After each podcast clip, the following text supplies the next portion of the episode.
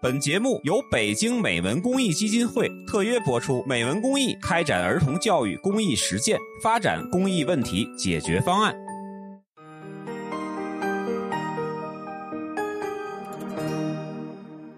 各位听友，大家好，这里又是一期乱炖啊！这期还是我老高还有舒淇，我们三个人给大家录音。在我们节目的开始之前，要插播一条小小的广告。呃，当地时间九月二十二号，也就是说是呃这周日吧，呃，在硅谷南湾将有一场科技峰会的召开。呃，当然举办者也是咱们津津乐道听友间友台了啊。这个大会叫 Think 二零一九，主题为科技向善。涵盖机器学习啊、数据科学呀、五 G、半导体、内容产业啊、呃、风险投资等多个板块。嗯、呃，他们的嘉宾呢来自呃硅谷的好多大公司，包括 IBM、领英、Google 等等这些公司，以及顶级的高校来了很多，比如说 UC 的、UC 伯克利的，还有这个斯坦福的这些嘉宾。呃，所以他们可能在现场呢会做一次高端对话，然后给大家分享一下现在的科技前沿，包括我们的应用前沿，还是学，还有这个学术的呃前沿科技。所以呢，大家可以有这个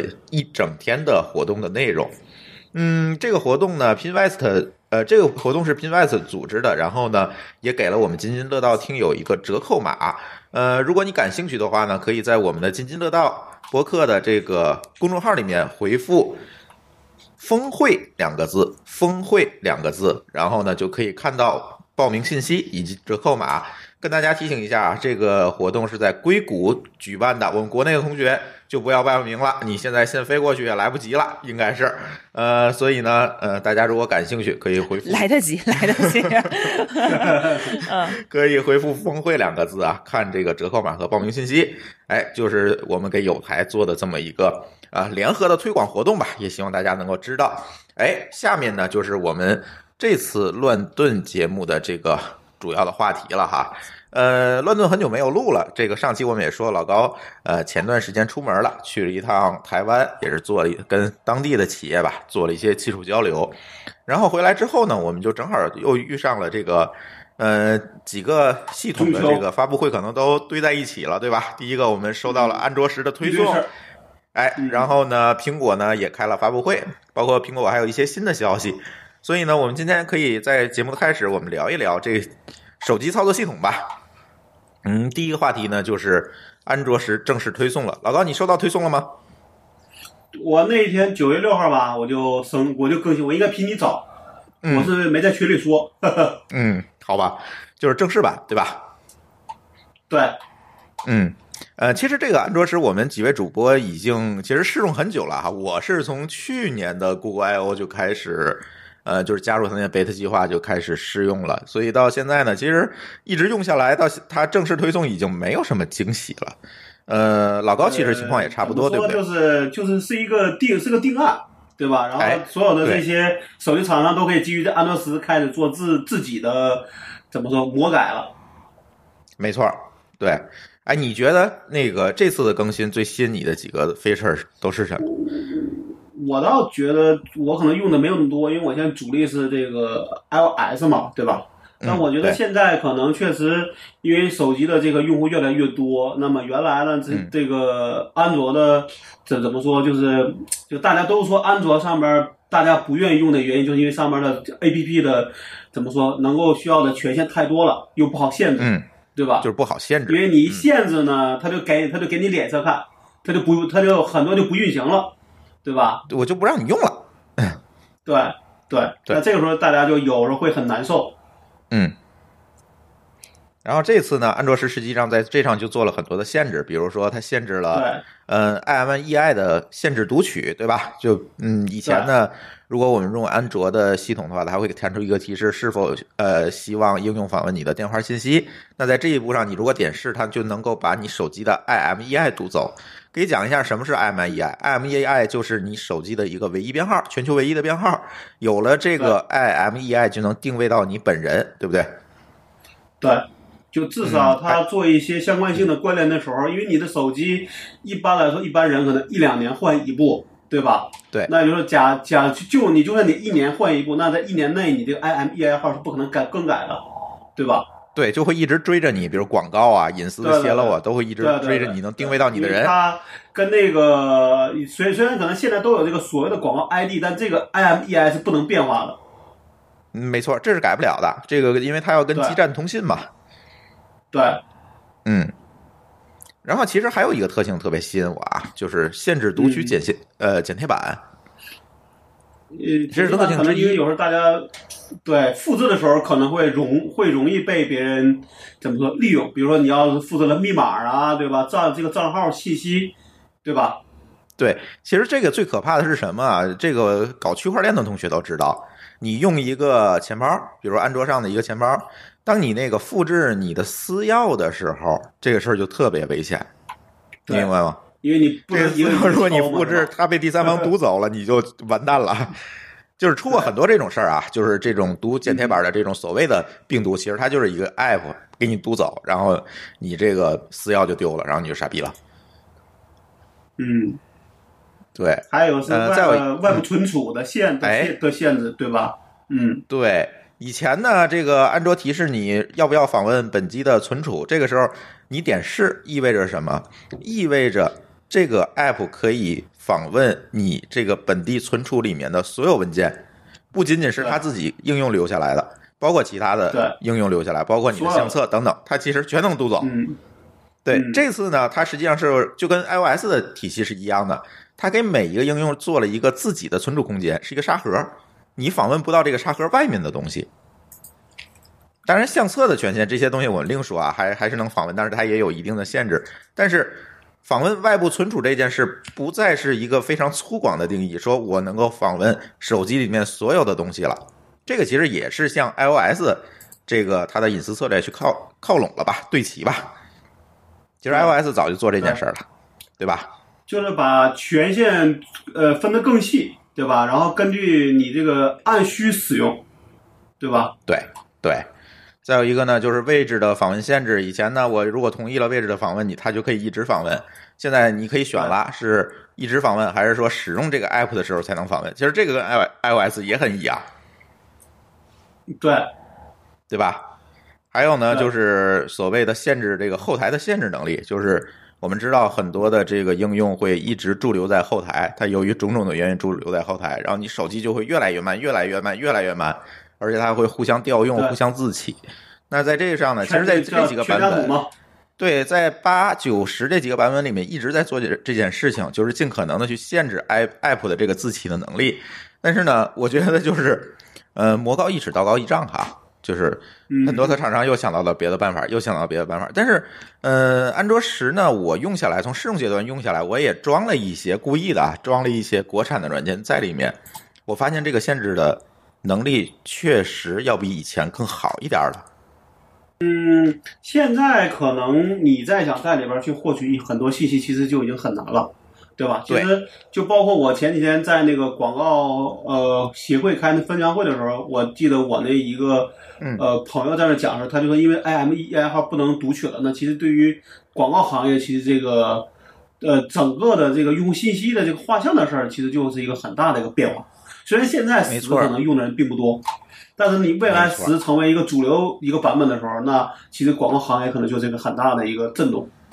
对，当然了，这个 iOS 和安卓都提供了另外的一个东西，可以让你去读哈，获取到用户的唯一的编号，也就是但它那有个一只是广告可 ID 是。可以变的嘛？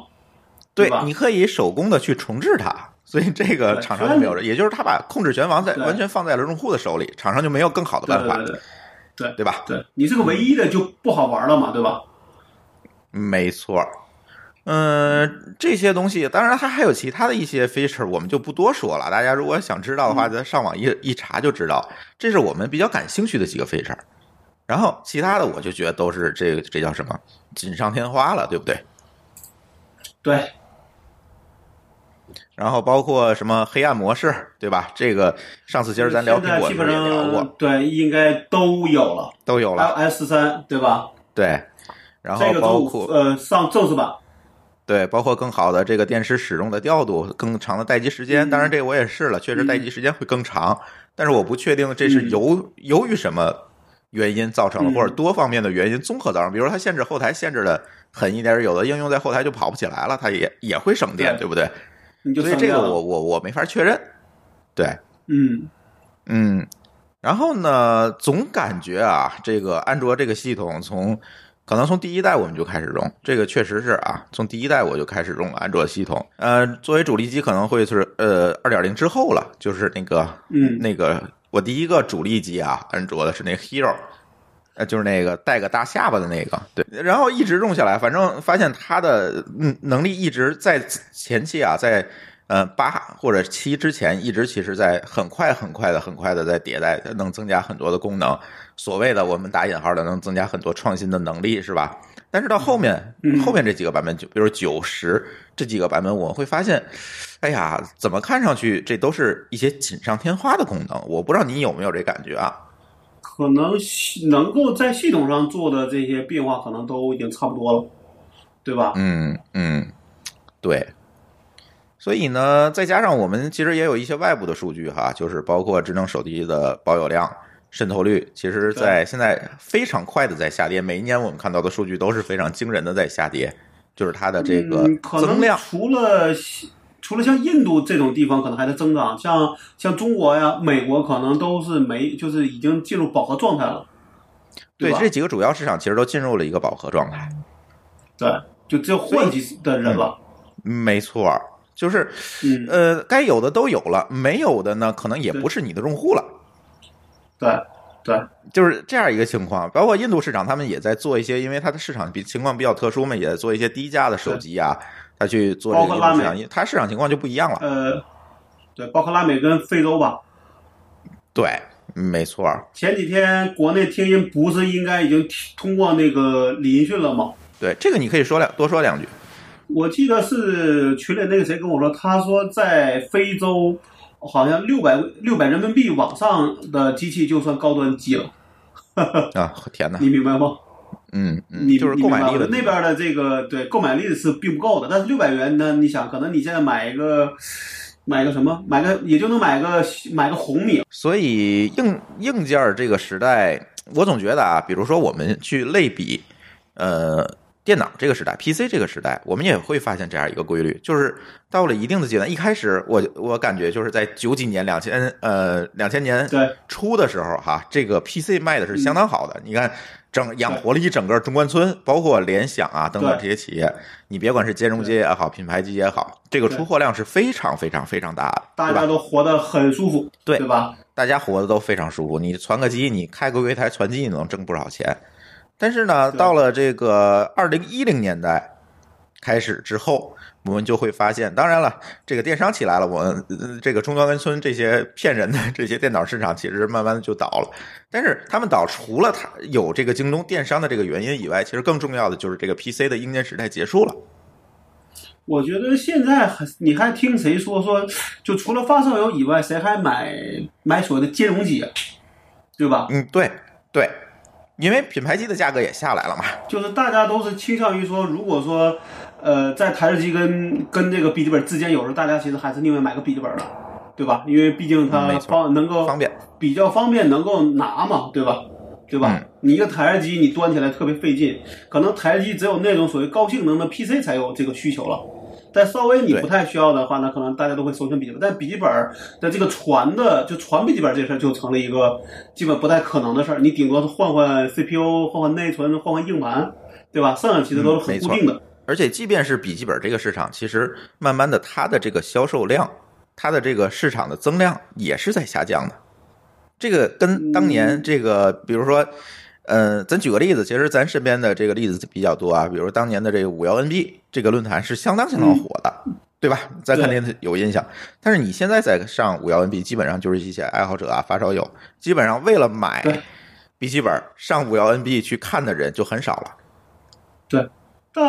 对吧但是是这样的，就是因为比另外就还有个问题，就是这个性能过剩。对，所以我觉得手机是不是也慢慢的遇到了这样一个瓶颈？第一个保有率我觉得足够是高了，我这个对市场的增量小了；再有一个呢，确实是性能过剩了。你说你现在买一个手机，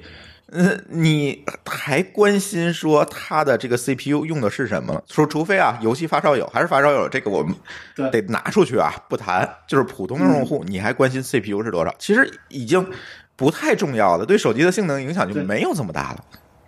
只要是当年出的机器，你买就不用关心那些配置，肯定不会差，对吧？没错儿，所以我总觉得这个硬件时代，手机的硬件时代是不是也和呃 PC 的硬件时代一样，慢慢的就是差不，结束了我觉得相对来，你如果把手机看作一个电脑的话，那其实没有本质区别，对吧？对，这还是这个规律嘛，市场规律就是这样子的嘛。对对，嗯，我们也能看到这些手机厂商从去年开始，这个出货量确实不像以前了哈，而且包括小米的对股价也反映了这个问题，对吧？嗯，但小米股价我觉得可能也跟别的有关，但是我觉得像苹果，你看其实股价还那还好，但是基本上再上升就就很难了，对吧？就卡在那儿了嘛，对吧？对对，嗯，嗯，然后这件事情呢，我们说完了安卓，其实我们还可以聊一聊苹果啊。苹果前两天呃有一个发布会，当然我现在特别怵头聊这个苹果发布会，由由于大家众所周知的原因哈，我们只要一聊就 有一堆的脑残果粉说我们不专业，但是我们仍然要聊不不客观，啊，不客观不专业，那哎嗨，别管了，我们就不深刻聊哈主观的呗，对吧？其实我啊还我在们就用，聊点主观的嘛。我还在用，对，对我我这个槽儿我这简直是吐不尽了。这个，但是我还是要聊这个事情， 就是说，呃，苹果这次发布会，其实我们也会发现这个所谓的还是打引号的创新，跟安卓一样，也不是特别多了。但是我觉得可能确实苹果的细节上是比其他厂商做的好，对吧？对，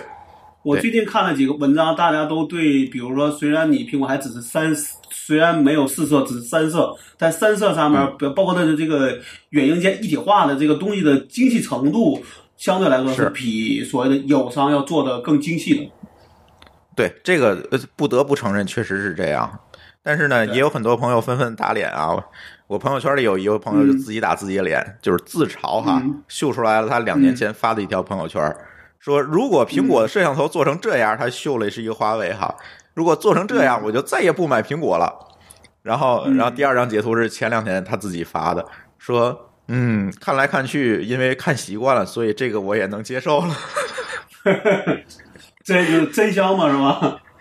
对，这你这这个没办法，你没得选啊，他就做成三摄了，这这你怎么着吧？这个我的印象中，其实华为还这么说，他说其实他们最早时候就其实是考虑过做那个，就是咱类似这种叫什么，这个、这个就有开个天窗，对吧？对，他但是呢，他们觉觉得丑就没有推，但是呢，看到苹果推了，然后用户还都叫好，所以他们就后悔了。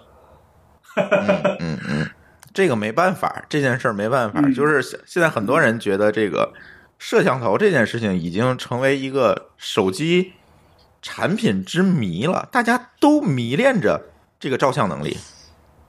都在拼这件事儿，你你会发现啊，这个其实也跟我们刚才说性能过剩有关系，大家都是拍在拼这个呃照相能力，拼的都是那个照相的那个分数，对吧？ 对，但是这个对是不是也反证一件事情，就是其他东西我们确实没什么可拼的。你你想，其实这几年，呃，基本上手机发布会发布了几个事儿啊，充电，嗯，对吧？音呃，对充电、音乐，对吧？就所谓的 HiFi，、嗯对吧？对然后就是待呃这个待呃待机，对吧？对，待机、对吧？还有照相，照相，剩下现在还主要就是照相了剩下还有什么，没没有了。呃，充电对吧对吧？就是无线充电嗯，嗯嗯嗯，对吧？包括然后呢，这有线快充，对吧？呃快充，对快充就是对跟电有关系的，然后呢跟声音有关系的，然后跟呃照相有关系的，就这几件事儿嘛。对，然后可能还会比一些，比如说比重量啊，比比这个屏占比啊，但你会发现说，确实怎么说，原来呢，可能说，比如说你苹果在你 iPhone 四的时候，确实比很多人很多的公司领先很很多，所以你看的，嗯一你一看就能看出来，哦，说 iPhone 鹤立鸡群，对吧？但现在没错看，其实大家都差不多了。对吧？对你苹果的东西也不会比别人放在那里能够显能够特别显出你的一个一个不同来，对吧？嗯没错儿，这个现在就是问题嘛，就是还说回来这个性能过剩，大家都追的差不多是一个水平线了，那我们比什么呢对？对我们只能在这个照相能力的一分儿两分儿上，所以，所以苹，所以苹果下一步的这个战略，可能国内公司不好学的了。我想说这么一件事儿啊，就是嗯，嗯，苹果这个三摄，如果我们接刚才老高说的这个，它这个整合能力来看啊，苹果这个三摄跟其他安卓手机的这个多像摄像头还是有很大的差异的，因为它的软对硬件结合做的是非常好的。对，它这个三摄本身，它能实现一个什么呢？就是三个画面：近景、远景、特写，能做这件事儿对。就是一次能够输出三个画面儿。然后呢，比如说嗯这个时候呢，我们去做一些视频的节目，去做，当然是一些简单的啊，你复杂一点也不行。一些视频节目或者一些 vlog，对吧？这些东西是可以做的非常好的，这个是很多的安卓手机做不了的。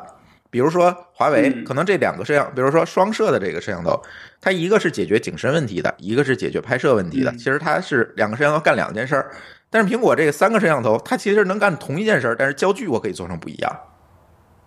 这个对其实也确实可以你算是不一个能光创新拼参数，对吧？光对拼我不能是比参够数的我后面比的是我这个硬件和软件的整合能力，整合完之后，一加一能不能大于二的问题，这个才会对成为这个产品后续的优势。对，其实是这么一件事儿。所以我我还是那个观点，就是硬件时代结束了。如果我们只拼参数，嗯，只拼我有几个摄像头，我拍照效果多好，嗯其实这对件事情对，真的，可能我们再过一年，我们再去看，真的就变成了一个笑话了。但是呢，如果我们把这件事情拿回来，我们去讲软硬件的整合能力，去讲基于这个硬件能力、软硬件整合能力背后的这个服务能力，我觉得后面我们可以多聊了。对，因为那些的怎么说，就是想象力空间更大嘛，对吧？没错，比如说这次，比如说这次苹果发布会发布的这个 Apple 嗯 TV 加，其实我就非常看好。对，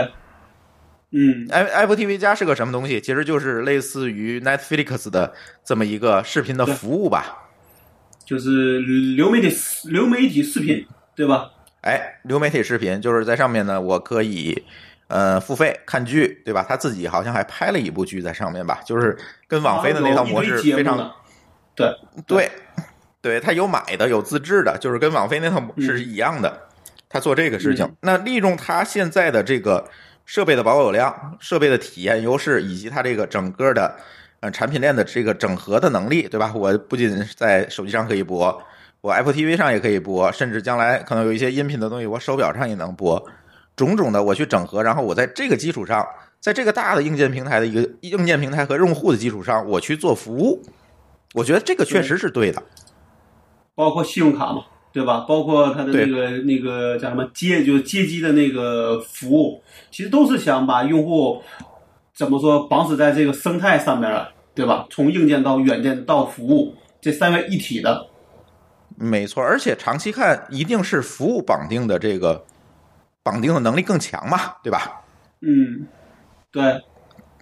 比如说，我当时影响我换掉苹果手机这个角色的主要的决策的这个主要的原因，是因为我在苹果上花钱买了好多的 app，还有而 iCloud，不是我有这么一部手机，你明白吗？嗯，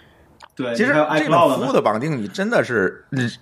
你是你很大的一个决策成本。如果你想换掉，就就对离开这个生态，这是你要付出很大的决心的，你知道吗？比如说你已经在 Apple TV 上买了几十部剧、上百部剧，你这个 时候你说我不用了，你得想想你这个前期的投入怎么办？嗯。对，有这个问题。对，但是我其实这事儿我在想着说下就下个问题，就就是说，嗯，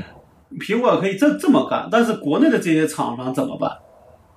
对吧？那这样的话，就、嗯咱就算是三位一体去竞争，那中国就是中国这些手机公司就只能是两位一体了，也最多是软件加硬件，你就比比他们缺了 一个腿儿。对呃，吧而且还是挺重要的一条腿儿。对你后边真的是说，大家如果说已经早就失去了玩手机的一个乐趣，那是肯定还得把它当一个电脑来用的话，那肯定还在上面看视频啊什么的，对吧？嗯，对吧？对，那么，那那你想，如果你他们都是去看别人家的视频和看你家的视频的，对你的价值是不一样的，对吧？嗯，这件事我想说回来啊，就是咱嗯从苹果这件事我们去看就知道了。苹果最近推了几个重量级的服务产品，包括这个信用卡，包括 Apple TV 嗯对加都没有在中国地区推出，对吧？这个是个问题。对，这是一个挺大的一个问题，就是嗯这个服务战略在中国往往它不太好落地，由于种种的原因。对，所以，如果我们类比国内的厂商，就像我们上一期去聊这个一加的电视一样，最终它是不是做成了一个更好的屏，而屏背后的内容我解决不了，那其实就没意义了。嗯，其实手机也是一样是另一个小米吧，是另一个小米电视吧？对，它其实就没有这么大价值，它只能说靠卖这个硬件的电视获利，这就是一个小市对啊场，。这就这就很难了。那就是说，也许对如果假设说苹果能靠服务挣挣挣一个高毛利的话，它可以把假设说啊，它可以去砸架子，把你们都、嗯都砸破产之后，它还能活下去来，对吧？嗯，没错。而且我们得到一个消息，就是说苹果将于二零二零年推出一个低成本的手机。嗯，但是嗯从苹我个人觉得，苹果的低成本可能就就可能是我们现在的幺幺的那个，就是现在出就出的这 Apple 幺幺，就算是它的低成本了，啊，嗯再对，低就是低就不最好低端的了。幺幺。嗯，对你不知道你想的之前我出不知道叫啊出的叫叫五 C，其实那个的体验其实并不好了。嗯嗯嗯，但是我倒是觉得，在中国的这个市场前提下，如果它能够做一个低成本的 iPhone，真的会嗯没准儿会占领一个更大的一个市场份额。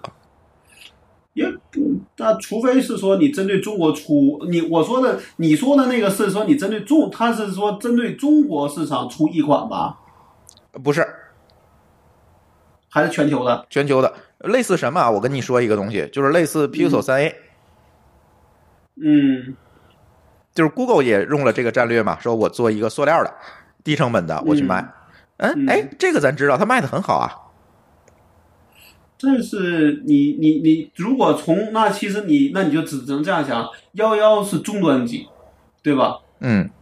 对吧？它的对普若跟普若 Max 是高端机，那还对需要出一个低端机。但是之前的五 C 其实在我看来，真的并不就没有太多好评。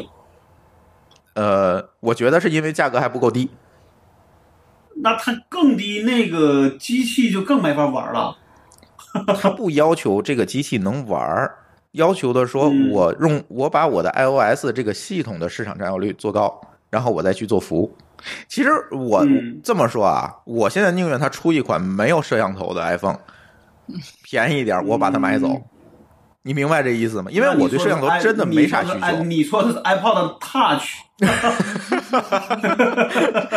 那个就没有摄像头，对吧？没，但是它不出了嘛， 它不跟着更新了嘛？没有 i i iPod Touch 更是更新慢，并不是不出了。啊，对吧嗯是，对。其实我就想让它出，但是 Apple Touch 应该是不能插电话卡，不能打电话吧？呃，对，它那个是没有电话能力的，对，也没有。嗯你就把摄像头给我拆了，然后壳呢，我也不要什么金属、这玻璃的，你给我换成塑料的，对吧？但是它是 iOS 系统，嗯，它能用 iOS 生态里的东西给我，我其实呃我肯定会买我。个人，我个人真的觉得，一个品牌下真的是你你高中低都想做，是挺非常非常难的。你明白是吗？，这对他来讲是一个挑战。对，这不这不仅是个挑，嗯这不仅是个挑战了，这是这应该叫挑战客观规律了。你明白吗？如嗯，如果我们有一个假定，就是还是我们刚才的假定，硬在硬件时代结束了，我要靠嗯这个 iOS 系统的占有率去做内容，去做后面的大生态。嗯，那这个时候那是严格上不是讲应该去用一它个的低价的产品去占市场？它的套路是，那把现在的这个幺幺降价就够了，我相信会很多人买的。你明白吗？对，那咱说的是一件事儿嘛，就是它一定要做一个对足够低价的手机来占领市场，而不是说对出一但个是什么样的你硬件嘛。对对对，对吧对，只是说用什么的策这个策略嘛，对吧？嗯没错儿，对，而且我今天我看了一眼，我看好像就是说，呃，从上周五做的预定到现在，其实可能就是那个幺幺幺的那个预就是预定率还是挺高的，嗯，OK。所以还是幺低幺端跟的一幺幺定率普高。洛，对，嗯然后 Max 那个就可能就明显不如那两个卖的好。如果你让我去选的话，我肯定也选那幺幺，我不会选更贵的了。真的没有意嗯因为你义只了。对你来说只是个只是个手机嘛，对吧？对我买的只是一所个以手机呀、买最低端买最低端的就够了。嗯，没错，还是回到这个性能过剩的问题上嘛。我我为什么要买这么高的嗯嘛？我我没有理由啊，对 吧？对，然后你也不比如说你也不需要炫富，是 吧？没错，比如说我现在用这个 P 4三，我觉得确实很好，我不在乎它是不是塑料的，对吧？我不在乎它有没有那个视觉芯片，我在乎的是什么？它能用，而且性能还不错，而且拍照也还可以，只不过说比那个高端的款。那个不用等，这个可能要等五秒钟把照片处理完，我才能看见效果。但是效果是一样的，嗯，哎，我觉得挺好啊，我可以接受啊。对，对吧？而且它很便宜，嗯嗯、合人民币两千块钱对搞定，对吧？对。然哎后每，我觉年得就换可以，一我台为什么要买是吧一个这么贵的呢？对吧？没有理由啊， 嗯，就是这样。所以我觉得产品的性能已经溢出了，而且将来一年之后，我们看我们这个预言能不能成立吧？可能一年之后大家拼的就是内容，但是在中国这个市场上，大家怎么去拼这个市场格局会变成什么样？不知道，对不对？嗯，只能说现在能看到的事儿就是迪士尼的 CEO 从董事会里边儿已经离开了，这是对第一个，第这是第一个大变化，对吧？迪士尼的 CEO 辞去了苹果董事会的职务，因为苹果推出了 Apple TV 加跟它那个呃迪士尼 Plus 那个第功能是类似的，产生了对竞争，所以他退出了对苹果的董事会。对这个消息呢是在发布会之后爆出来的，然后大家就纷纷吐应槽。该是这当天个应该是预对预预定的当天吧？当天对，然后大家就对纷纷吐槽说，这个苹果的董事居然在发布会上才知道他们推出了这个功能才辞职。没有啊，呃，上半年的那个，呃，就是那个 WDC 上面就已经预告过了吧？是吧？嗨，反正这是大家娱乐性质的对吐槽了。对，那就娱乐体了。对，但是从美国的这个竞争格局来看呢，就是这几个流媒体的大户吧，现在其实都在争这个内容嘛，包括这个网飞，对吧？然后网飞对啊当然是一个互联网公司，这进来是一个搅局者，然后。把家大大家上期其实我们也聊过，把大家打明白之后呢，可能各个的电视网自己都开始做自己的这个流服务啊、现在在美国市场上就有各种各样的，这什么 HBO Now 啊，刘福，呃，迪士尼家呀，什么，哎，一堆这个葫芦类似对的吧东西，对，也是这个现在在群雄逐鹿的阶段，因为美国嗯确实这个市场是开放的嘛，你谁都可以干这件事儿，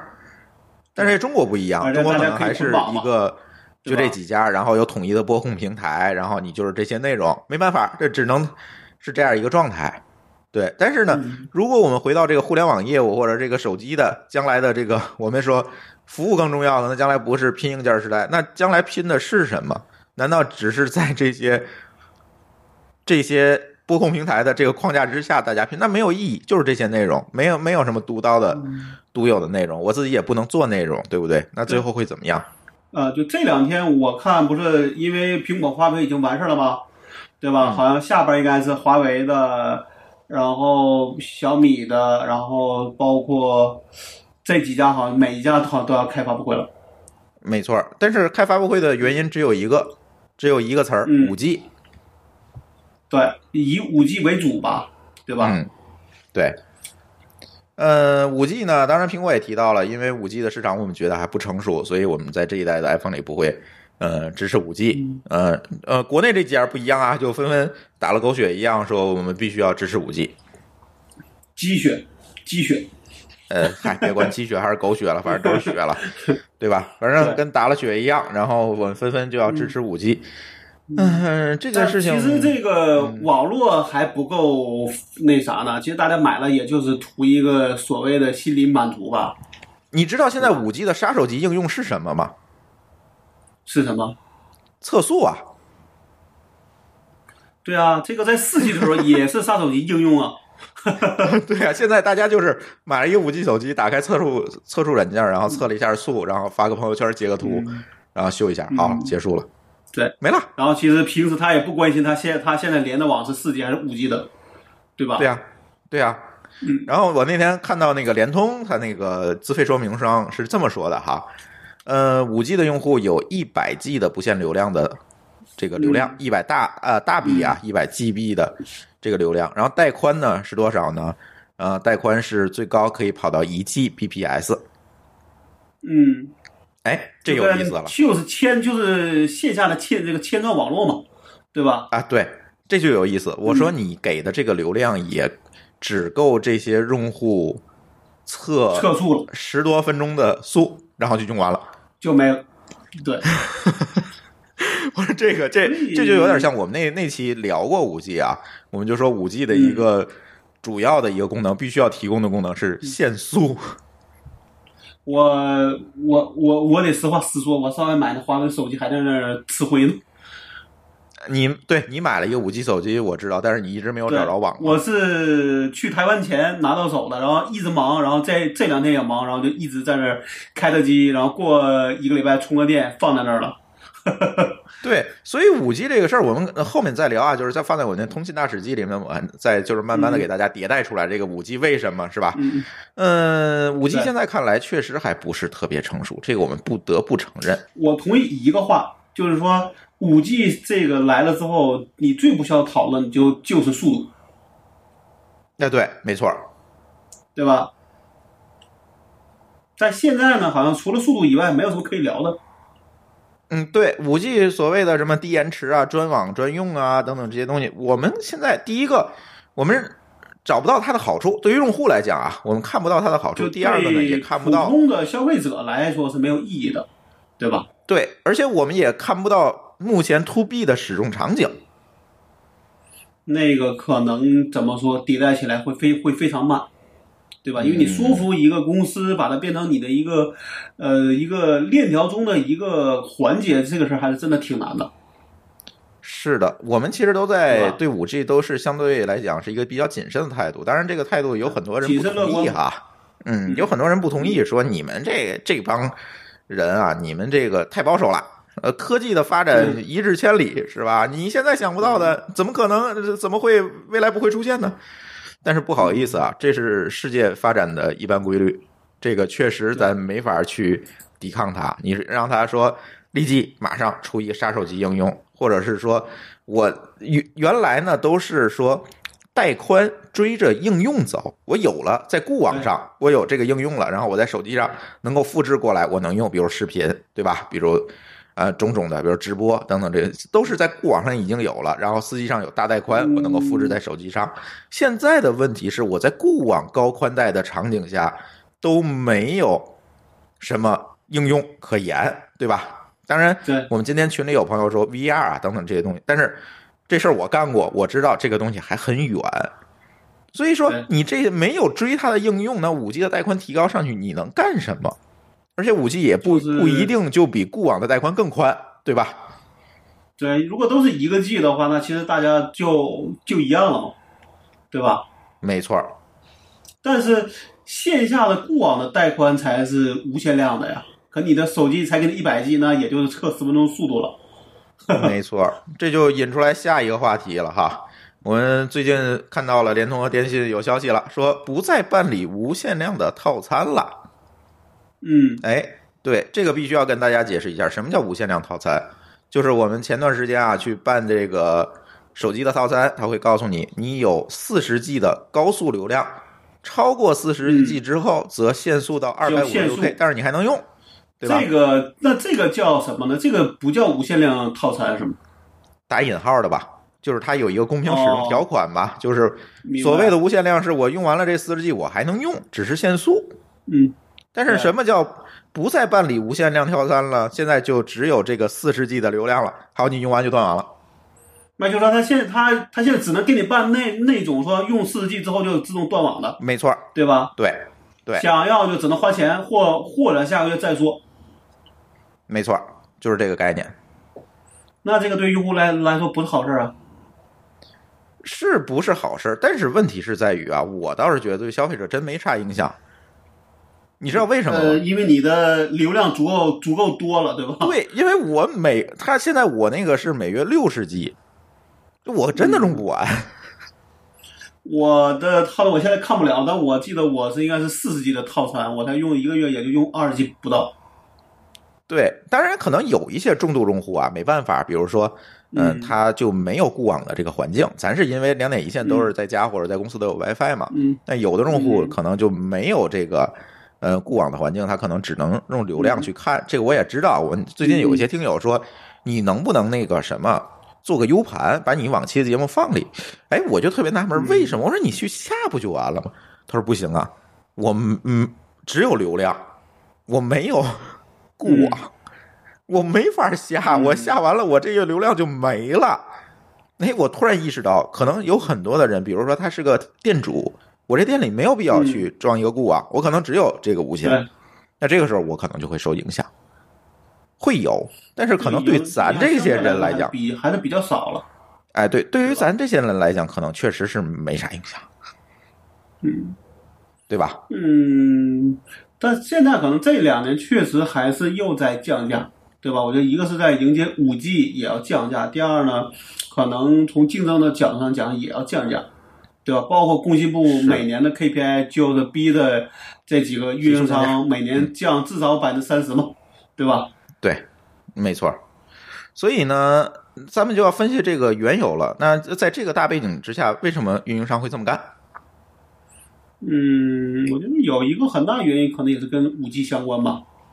为了推五 G，给五 G 对让因为这个带宽，你拿同样的流量在五 G 下，可能你都用不了一个月，你可你可能三天就用完了，嗯，对吧？没错儿，但是你的价格呢？如果你要真是按照四 G 的价格去给五 G 用的话，你这一个月的估估计不能不能卖房子，但我觉得卖个车是差不多。我觉得啊，五 G 肯定会相对来讲单价还会低一些，因为毕竟你用的多嘛，嗯低一些。但是最对最后算，这平均算起来，这个买的不如卖的精啊，平均算起来可能差不多对，或者更呃总费用更高一点儿，这是有可能的。对，但是你去不卖这个四 G 的无限量套餐，是为五 G 来做准备，这个背后逻辑又是什么？是因为运营商带宽不够用了，骨干网带宽不够用了，承纳不了这么多设备了，还是因为什么原因？这个我就不清楚了。这个我也不是特别清楚，这个的呃怎么说，就背后他的这么干的一个一个背后的想法是什么？但是呢，我相信就是说，肯定还是有些原有一些原因吧，比如嗯说是不是有人就是他用到了限速，他就无理取闹，对吧？是不是有这可能，嗯，对吧？因为中国人有的时候会把底线弄得比较低，很低，对吧？之前我记得很，之前有过的事儿，我记得很清楚，就是有人当时在二 G 时代弄了一些无限量的套餐，现在啊那个要 WAP 求在四 G 时候套餐对同样给他无限量的这种对对对套餐，对，嗯理论上讲是不合理的。对吧？但是这些用户呢，就会跑到营业厅门口去拉个旗啊，反正是以各种理由说你电你电信反正帮我协议，对吧？嗯但实际上，我觉得这事儿是可以理可以理解电信的一些苦衷的，对吧？嗯嗯嗯，对吧？作为我们经常跟运营商接触了，我们也知道这背后不仅仅是一些正常的用户哈，还有一些确实不太好解决的事情对。往往都是因为这些怎么说，都是这些怎么说下限低的人导致这一个好的东西没没法再做下去了，对吧？嗯嗯，但是我们也确确实从网上看到了电信的一个内部文件啊，但是这个内部文件的真伪我们嗯不做评论，说这个我们开始对四 G 进行限速，呃，最高的速度呢，下载速度限制到一百一百一百兆，然后呢，这个如果用户来问，你要解释说我们没有限速，就是非常嗯，露骨和直白的一个文件啊，怎么我说呢们从网上可以查我到。我自己觉得说这个限速是有可能，因为你的用户确实越来越越多了，你扩容的能力如果跟不上，那肯定嗯大家就是觉得慢。而且现在大家都看视频，其实我去年这时候可能我一个月其实也用不到十 G，我能用个三五 G，你明白吧？嗯，但现没在错它呢，确实我可能也会看一些视频啊，看确实你的每个月的消耗的这个量是变大了，对吧？嗯，就是但这你个对于一旦有了四十 G 的流量，你就不在乎了，可能就不会是，多我用就一觉得些。嗯这个是你首先是跟需求走的，因为原来比如你、你会发现说很多的应用，就比如比如说文章里边没有视频。对吧？你也不会去嗯看，但现在文它文章里就会给你来个视频，让你看一眼。有时候你你就不点得了不看，看嗯你也就看了，对，没错然后呢，就是你发现你的套餐不够了，说那可能说我要去扩，对吧？可能偶尔一个月不够，你无所谓。但是呢，你要三个月你都不够，你可想我能不能扩个套餐？但是套餐可能不是你想象中的说我要五 G 就给五 G，那他他说我给你二 G，好，你这二 G 你就想说、那我就放开看吧，对吧没？错儿。嗯，对吧？那这个时候就会有就会有的问题。那你单个用户每个月的消耗流量如果翻倍，甚至呢加了四倍、五倍的时候，那对运营商的这个网络的压力就变大了嘛？嗯，对吧嗯嗯，嗯所以你觉得还是他要给网络减压、减负？我觉得是，而且还有个问题就是要给五，可能要给五 G 用户五要给五 G 的流量腾点儿空间吧。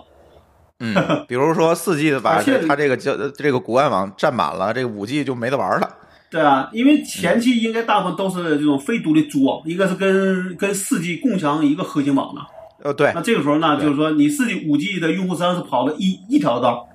对吧？只是说然后五五 G G 发现没什么优。优势，跑不上去，是因为带宽满了。 对，然后还有一个我知道的事儿，就是因为我们做这个做这个事儿嘛，可能会去看 IP 的情况。原来呢，比如说大家，比如说你在你在天津买的卡，对吧？那你到北京来用的时候，那其实像联通、电信都是要就是要漫游回这个属地的，回天津，对，对吧？嗯，对吧？那现在我知道这两家都在干这事儿，就是要把它变成当地漫游。啊，对，叫访因呃为叫因为访问地这个接入，就对，那这样的话，嗯就是因为你原来的时候，你这个流量要等于要走主官网，再再再走回你的开卡地，嗯，对吧？那你的话，你同样流量要浪费一倍。对你原来的时候，你量小你无所谓，但你现在量越来越大的时候，你会不会考虑换个方法？嗯，对，我觉得他们做对这啊件事情就是这个原因，这个很很明确。对，我觉得就这是不然个你浪费相一对倍来带说宽嘛应该就是为五 G 做准备，对吧？嗯，没错儿，对。所以运营商他想各种辙，就是大家一定要明白一个概念，就是这个，呃，怎么讲，无限的流量其实是有限的， 对吧？ 对，就是你不可能说，别管五 G 也好，四 G 也好，不可能有无限制的这个带宽和流量给你用，这是不可能的，因为因为你的嗯路设备网络你的路是有限的，对，无限的呃整个的带宽的量，其实就在那儿放着了，就是这么大。你想用得快，那无非就是要占用其他人的别人的资源，因为它是一个共享的带宽，对吧？你就要占用其他人资源。现在为什么给四 G 限速？其实就是说，很大的一个可能就是得把五 G 的这个带宽的空间腾出来，不然的话，很有可能在网络繁忙的时候，你拿着一个四 G，你朋友拿着一个五 G，大家一测速一样，这就尴对尬了。就是对吧五 G 没有优 势，那这个肯定会被就尴尬投了那还会被做投武器干什诉么的，对吧？对对啊对对对就是这样一个概念。当然，五 G 有其他的特性，但是还是刚才那句话，可能现在我们聊这些特性为时过早，为时过早。包括它组网方式，刚才老高也聊了两句啊，现在都是一个共网的模式去做的，就是其实都是在一个 基站上去做的这件事儿。所以这个呢，有很多新的特性呢，也很难的完全的发挥出来。所以具体这件事情，大家可能还要再看。今年可能还是比较早期，可能到了明年真的要铺开的时候，大家才能知道五 G 到底好不好，对吧？是是，而且得还是那句话，你得有应用，你得有应用，对对吧？那可那可能有的人就会想说，你现在不是不是短视频吗？对吧？你不是嗯改十长视五频秒、二十秒吗？那下边可能就来个五分钟了。五分钟这个事儿，就是这就不是说带宽解决的事儿了，就是说大家嗯五分钟盯着它看这件事情就很困难，集中这五分钟注意力去看，其实挺难的，真的在现在这个时代挺难的。而且对做的人来说，这个压力也变大了，对吧？呃，没错儿，就是我如果做十五秒一个视频，当然抖音现在已经开始做长视频了，咱不说。如果做十五秒的视频，其实对于我来讲没有太大压力。然后呢，因为对它就是一个娱乐性质的东西，逗你哈哈一笑，嗯我不需要做对很精确的编排或者是怎么样，对吧？我只要讲清楚一件事儿，一个单线程一件事儿就可以。但是你做五分钟，这就完全难度就不是翻一倍的问题了。你可能就要像个讲故事一样了，对吧？对，你要把这个对吧嗯故事讲清楚，在这五分钟之内把这故事讲清楚，得得有，就是整个的这个视频的这个编剧的过程，你都要拿过来干一遍，嗯，这个事儿就我很觉得难。这个对，就是这个这个，你只是拿视频把这个变长这事儿，可不是单纯单单独的变长那么一个事儿，对吧？就够了。嗯没其实错这里边就你你涉及的东西就特别多了，对吧？对，就是有还有没有人贡献这样内容？这个内容生产的门槛就高了。嗯，啊，我觉得这事儿只能是这样想，就是我相信真的有价值的东西，一定也会慢慢冒出头来，对吧？肯定会有只是不一定对没错是大家想，不一定是大家想象的这一切。嗯，是是，不知道这个就跟咱互联网历史上所有的事情一样，你不知道哪块云彩它雨就掉下来了，是吧？对，嗯这才是叫、嗯叫做它的这个不确定性嘛，对吧？嗯，没错。所以聊到不确定性呢，我们就要聊一件事儿了。最近很多的大数据公司被查了。嗯，从上周吧，嗯，从上上周吧，应该是从上上周就开始，什么摩蝎科技、新研人工智能、嗯对工信宝、天翼征信、快钱、同盾等等这些公司，纷纷的就是被警察啊进去把人带走，有的是协助调查，有的是就直接把公司封掉了。老高，你怎么看这就事儿？是呃，我自己觉得啊，说大数据是从所谓的这个，因为这些理论上讲都是跟所谓的这个网上贷款，就这种叫什么互联网小贷相关，对吧？嗯。那么小贷里边很大一个问题就是在于说，你在网上我你不知道这个人是谁的时候，你要给他批贷款，那怎么那怎么批？就所就所谓的这个风控嘛，对吧？嗯你提供资料，我来我来查，我我来给给你批所谓你的额度，对吧？嗯就跟咱们去申请信用卡的时候是一样的。但是呢，银行其实在批信用卡的时候，其实它是很多时候它是有一个呃叫什么储蓄账户的，对吧？或者是他可以查央行那个征信系统，就是官方的对这个征信系但统。现但现在很多其实像那种呃小贷公司是没有所谓的这一些正规的途径嗯风控的这种途这种途径，或者就像短平快，就是你们谁能对给我一个，或者我给是你一个人对名儿，或给你一个手机号，或者给你一个身份证嗯没错号，你就告诉我了，这个人我可以给他批多少钱，我就给他放款了。这个对他们来说，没有把这个东西当做他的核心的一个能力去培养的时候，他们想这短平快，对吧？那里嗯边还涉及一个事儿，就是一旦这个人不还款的时候，怎么能够催收？那么嗯今天就是我知道那时候说的，主要就有个暴力催收的事儿，对吧？嗯那么这两个事儿理论上讲都是需要你，就是如果你从正规的做和你从不正规的做呢，都有不同的办法。那不正规的呢，也就是说你可以通过一些怎么说来路不明的信息，然后去去做。那这个里边就会涉及用户隐私了。对没吧错儿，对，那么上半年有一个公司比较火，就是被查了比较火的公司，就是那个做简历的，叫、叫什么？嗯就是抓叫简叫历巧达，对吧？嗯？没错儿，那你想想，如果简历里边没有这个人的手机号、邮箱，那这个简历就没有用了，对吧？所以，对所以那个时候，我记得我就跟我的朋友说，我说，当时其实这个公司在做的时候，就根本就没有想这是用户隐私，嗯没错他把儿，这个东西就当做是他的一个财富，对吧？数据，嗯所以据对，据说当时是整个公司的人全都先请到派出所，然后再挨个逐个甄别，嗯，对对，那么这个里边包括那个摩蝎科技吧，好像也是这摩个蝎问题，就整个公司的人，呃，对，摩蝎科技整个的公司的人都被请到派出所嗯去了。好像当时有个段子嘛，说隔壁的一个公司刚跳槽那儿去待待了一天就被抓走。真真倒霉。对，然后呢，我是觉得这个里边，从我个人的想法，我觉得从之前就从咱刚才讲的，无论是 iOS 还是安卓，都在强调个人隐私的这些数据的一些嗯，保护保护，嗯，对吧？那么包括现在 A P P，就前几天你像呃，好像是那个 Cert 对吧，也在也嗯在发报告说某些应用，包括一些所谓知名的应用里边说这个嗯过度获取嗯取权限过于对过过于宽泛，然后有嗯些细包括这个叫什么这个用户的这些呃条款上边没没有并就是没有更明确的说明这些用户隐私的信息怎么做。那其实嗯我觉得国内也在加强对用户隐私的一个保护。对吧？是这至样少咱们说，呃，在明面上讲说，我觉得对这些大公司啊，就不像原来那么容易去搞了，对吧？你嗯你弄一个协议，就来一个怎么说叫大而全的协议往上一套，可能现在真的有人会认真看协议，尤其在是怎么说，在你刚装一个应用的时候，大家会仔细看了。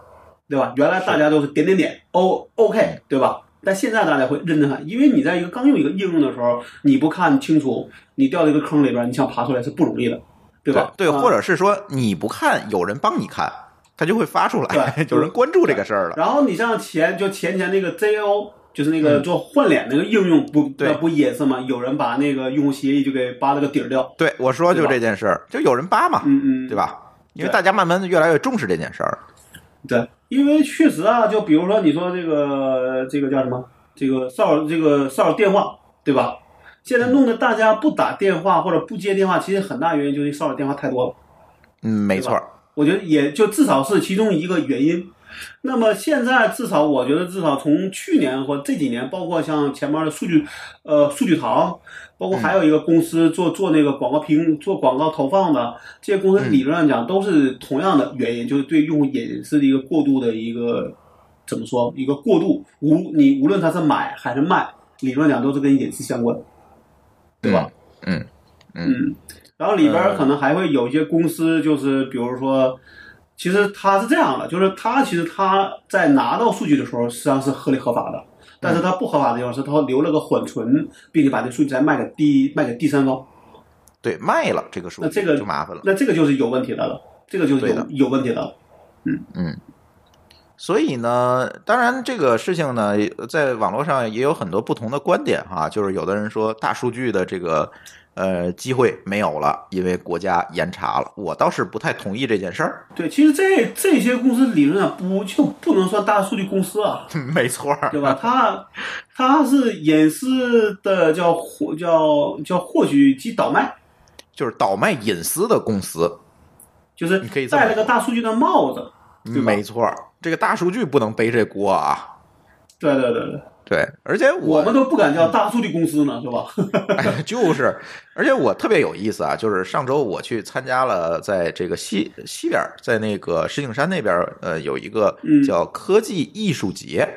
的一个活动，其实是一个艺术的园区嗯搞的。这个他们的这嗯些呃观众还有这些组织者呢，其实本身是艺术的背景，有什么排话剧的呀，这个豆瓣女青年啊，都是这些人。嗯，然后呢，他做了一个科技艺术节，他希望说科技和艺术来做结合，然后就请我过弄个去十字让路我口去是吧？对， 让我讲这个大数据和隐私的话题。然后我去了之后，我会发现，在咱们这个技术圈子以外的这些人，其实对嗯自己的隐私泄露和大数据的安全还是蛮在意，而且蛮焦虑的。你不能说我们不在意啊，只是我们有时候叫习惯了，是吗？ 没错儿， 我就这么跟大家说，我说不是我们不在意，是我们知道你反正怎么着也跑不了， 对，只能说你保证自己真正隐私不想让别人看的东西，你你要保护住，对吧？你别没对事儿网上秀娃去，对吧？对，对，所以，但是从公众在这，其实我就讲的是公众啊。对于公众来讲，其实现在呢，对这个隐私和安全也是慢慢的非常非常重视的，尤其年轻的一代哈，对这件事情非常重视。嗯，我觉得从呃九零后、零零零后来说，其实是更在意这这个事儿。没错，就是所谓的互联网原住民吧。其实对这个事情还是非非非常非常在意的。所以反正出来这件事情，国家立法也好，去做打击也好，嗯我嗯，本人来讲，其实我是支持这件事情的。就是你这个没有规矩不成方圆，现在已经乱了套了。对你天天接的那些，呃，泄露你个人隐私的电话，对吧？上来就知道你叫什么，家里有几个娃，就这种电嗯话，你无尽、无尽的每天在接。你说这些数据由哪儿来的？就是这些公司搞出去的呀，对吧？嗯，当然这个不一定是这些公司啊啦，比如那些有一些，你比如说这个买房卖卖房的，往往都是一些公司内的内鬼了搞的，呃，你明白对吧？，嗯，没错儿，对这个包括我知道老高这个，嗯、这刚刚注册完公司，这个骚扰电话就来了。这个前几天还有人给我打电话说，你们曹军的房子你们卖吗？都嗯四、都四年了，我就意思就是说，你就倒卖，就是你能买点新的数据吗你能不能提高你的利用的能 力啊，对吧？都四年了，你还得给我打电话问这事儿，太烦了，对吧？嗯嗯嗯，包括我和舒淇今天正好下午去了这个天津这边网络安全宣传周的这个展览，也看了一下，嗯包括一些大公司，包括政府的部门，然后他们怎么去对待这些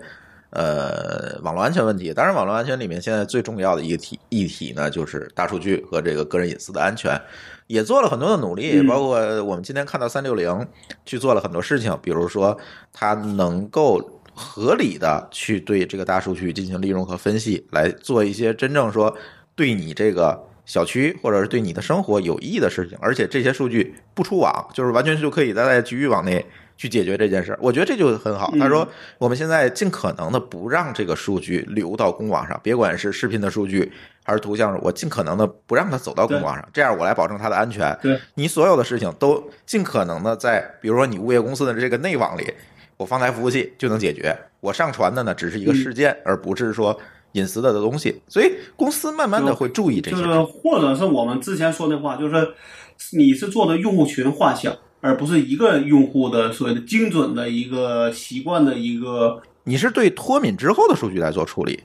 对你不能对不脱敏就给扔到公网上去了。对对对对，你用户群画像，我觉得这个是没有问题的，对吧？嗯，没错儿。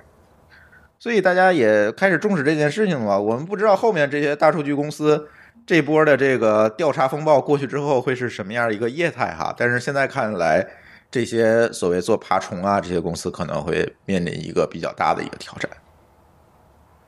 嗯，我觉得从我们公司的角度上讲，我嗯觉得这样的公司没有了，这对我们来说是利好。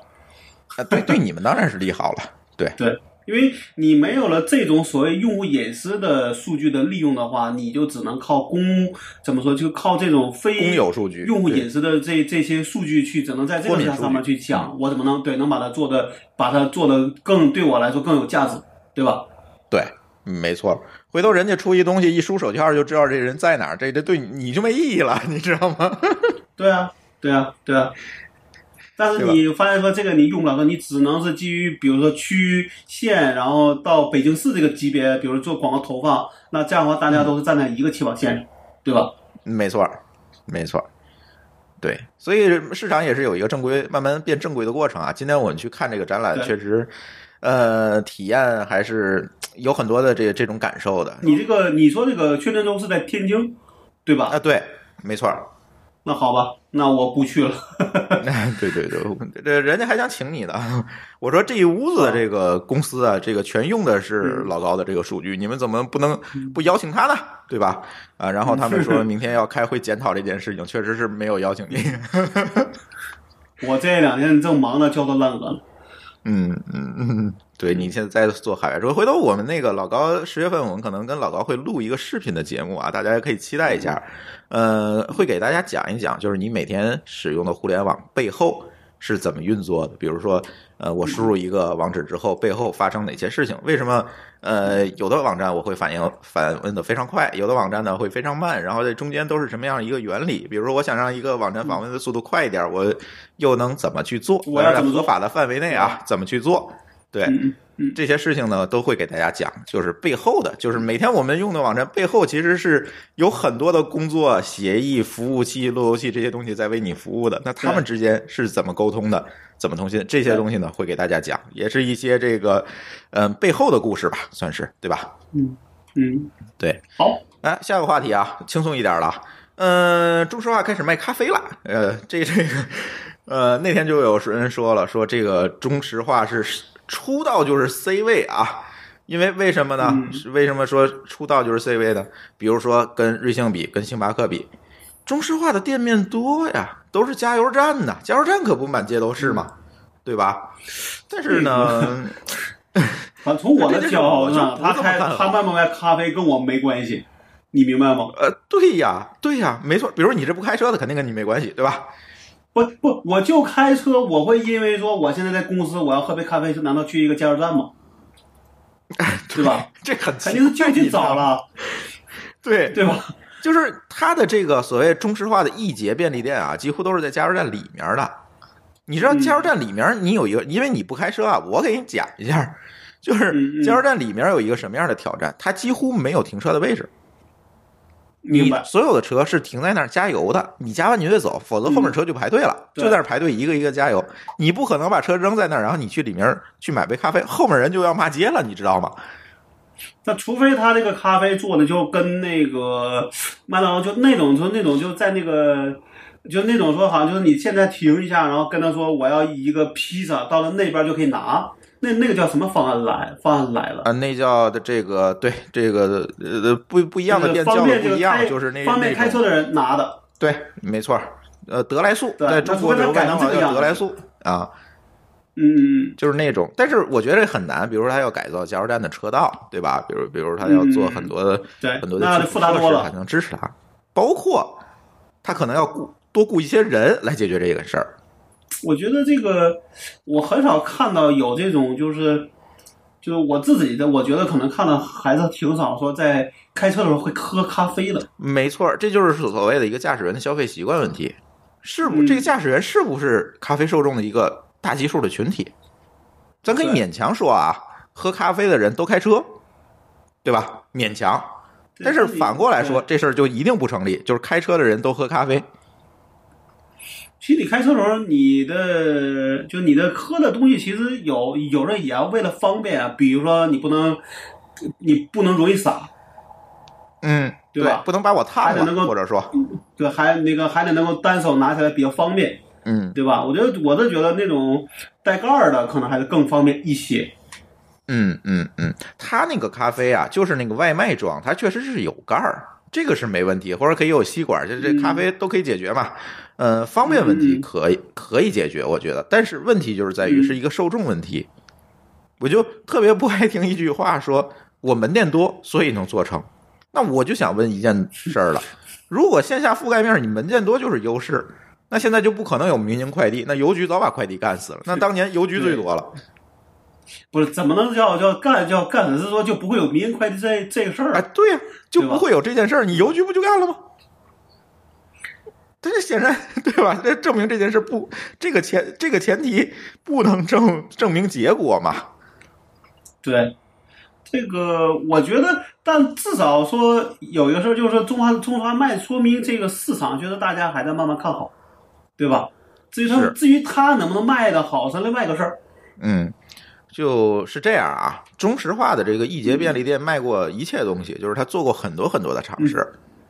咖啡这件事儿呢，其实也不是他第一个尝试，第一个尝试壳牌儿的，这壳牌儿因为天津的壳牌儿加对油啊加油站就特别多嘛，我是有发言权的，早就做了在天津，但是生意呢，我去看过，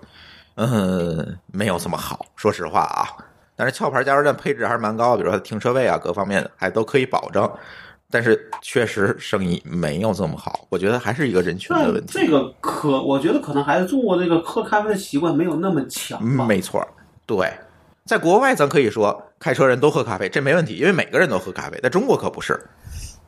嗯，为什么你不这么不看好这个？我特别看好这个。你说加油站卖咖啡吗？对，那你说说为什么看好？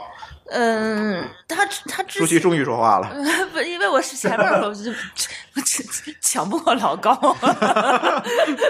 这个这个老高他可能插不上什么话，因为他不开车，我觉得对他不是目标用户。但是你想啊，咱们那在我我看着司机开这个开车呀，你看司机开车没有用啊，你又不是司机，你 看你是看的都是出租车司机。 对，你看司机开车那跟司机真正开车是那那两你种这完样全不同想，的你一个。在在那个高速上，很多时候其实我觉得我就很少能看到，就是怎么说，就是拿着一个哪怕是罐装咖啡都很少。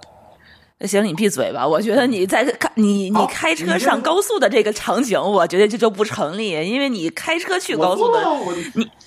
对我你一那个会月儿能有几我次？ 前前几天去那个秦皇岛，不就是开车去的吗？但你要对吧知道，我跟朱峰，我们俩几乎一个礼拜会开三四次高速。嗯，你会发现，咱们嗯每次开高速之前都会去买点东西加一个油。对，嗯，你每次都会发现，我们哪怕是上午走，哪怕是下午走，嗯，我们都会先把油加好嗯，然后去咖啡去那个便利店里头买瓶水。你有时候可能会买一个 Monster，嗯你有时候可能会买个可乐，然后我就会买个咖啡。但我很少去那边买咖啡，是嗯因为国内的这个所有的罐装咖啡都是含糖的，我对这个人本身是不喝糖、不喝糖的那个咖啡嘛。但我你就想从没家里想头想会过就是，嗯，怎么说？你就是我们说的，实际上是现在这个市场还不够好的这个原因，不是说没人喝，对吧嗯，它是这个样子，它这个呃卖咖啡的这个模式，在他自己开咖啡店之前，他已经跟瑞幸在合作了，就说他这个模式已经是他现在改的是跟对跟他那现个在是联咖啡改了合作了，对吧？对他之前是跟瑞幸合作的话，他已经是证明这个模式是可行的了。而且你要想说你这个模式的话，那为什么我换成进连咖啡门呢这挺奇怪的。这个我觉得可能就跟他加盟机制有关系了嗯吧。这个品牌我倒觉得不是一个特别重要的问题啊，而是说他这个嗯咖啡到底有没有人买，嗯我觉得是有的。嗯那我们我们是说这事儿，我觉得我们还就其实想说的是，不是说没人就中国一定啊没有人在开车喝咖啡，而是到底有多少人在开车的时候会喝咖啡，对吧？我我觉得。而且你看啊，他这个很多店面，它都是开在就是比如说五环外或者是怎么样，它不是说是一个非常在市中心一个特别聚焦的地方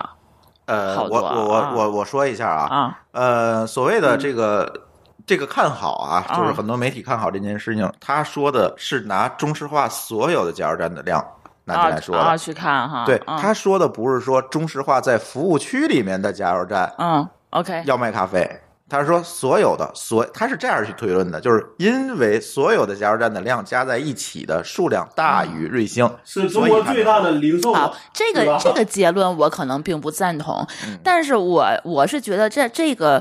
就是咱们看市场的话，你先看用户基数嘛，用户市场份额，然后你再看使用场景，嗯对吧？再看用户画像，它这个几几个。方面我去看的话，它都是成立的。第一，它确实量不少，确实很多，所以说这这个这个不可否认，但它并不是说一个成功的一个必要因素。嗯第二，用户画像，用户画像的话，你开车的人会喝咖啡，OK 没有问题。第三，使用场景等会儿啊，啊，咱就说第二个啊用户画像，我我开车我的也我也人我也都想都吐喝槽咖一啡下，这个我就觉得不成立。那我还能嗯，喝饮开料车的呢人他有情况下会去喝咖啡的呀。是有情况，啊我是说这样啊，比啊如说中国每天有喝咖啡习惯的人，啊比如说占百分之十，啊那么呢，如果说我们把这百分之十里面不开车人的筛出去，它一定低于百分之十，对吗？呃，你你比如我不就是一定他吧，因用为司对你用看啊司机群体这件事情，筛掉我了我一觉部得分人嗯我觉得不是这么算的。中国本身喝咖啡人是百分之十，那司机人群的话，那也可能也是百分之十。是司机里面百分之十，但对是总量就少了。我说的是这个意思，嗯不是那百就分只之有百分之一一了。你是 说，就是说，除了司机以外的那些其他非司机，他不会去中石化买咖啡吗？他是对有外卖的，你知道吗？哎，如果有小程序有对外卖的如呀果。我们提到外卖这件事情，啊，如果他去掉了电鳗优势，只是做外卖，啊他跟瑞幸比就没有优势，对呀、这无所谓啊。那就是跟瑞幸在一个起跑点上啊对呀那也就那这个媒体说的出道就是 C 位，一定能打败瑞幸这件事情啊，这个这个是是我这个我是肯，我刚才说了，他这个说法我是存疑的，嗯对但我是们现在说的是这个嗯但是我是觉得他能够做这件、这个卖咖啡这件事情，我是觉得是 OK 的。哎这件你事是你我还可你如果以做你如果打开，咱们一会儿再谈瑞幸的事儿啊，瑞幸瑞有瑞幸的问题，嗯但是它这个这个使用场景我觉得是 OK 的，嗯而且它还有一个使用场景就是说，现在在中国加油，你很少说是能够自助加油。哎对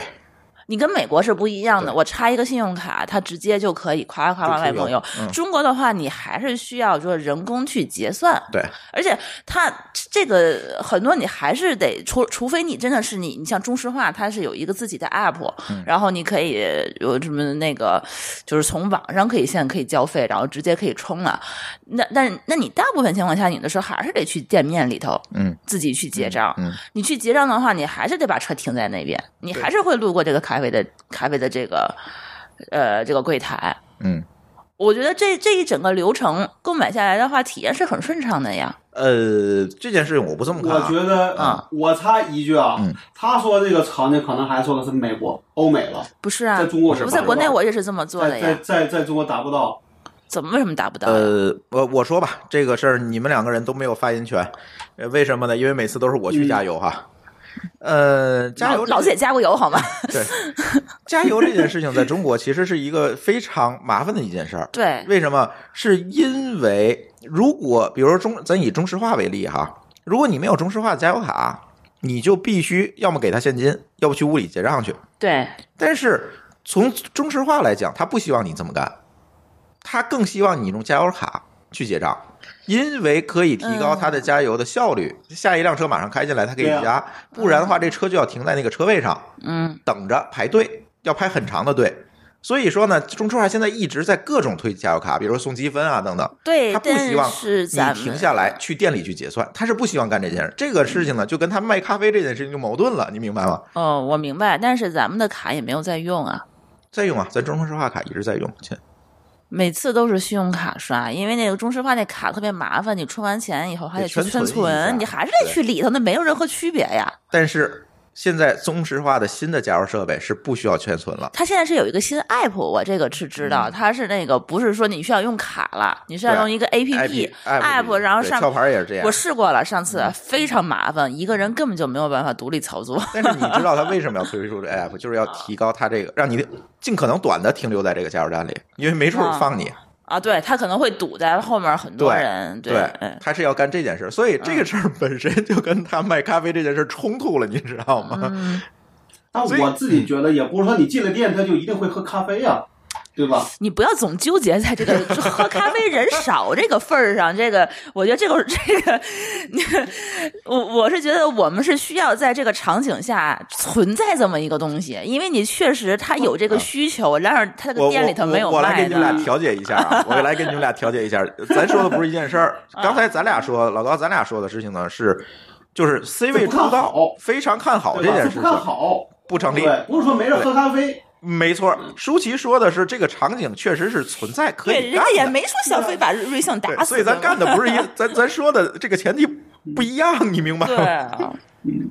对，实所你以嗯你你这么想吧，如果瑞幸不跟这个中石化跟这些加油站合作，其实也就是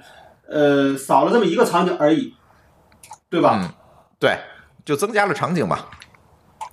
对啊，嗯那其实对于他来说，如如果连咖啡在我看来，连咖啡一直是被前面被瑞幸打的已经快不行了，然后甚至都快活不下去了，可能才逮到这个机会去跟这个中沙去合作。但是的到底这个东西对他是好还是坏，我可真不知道。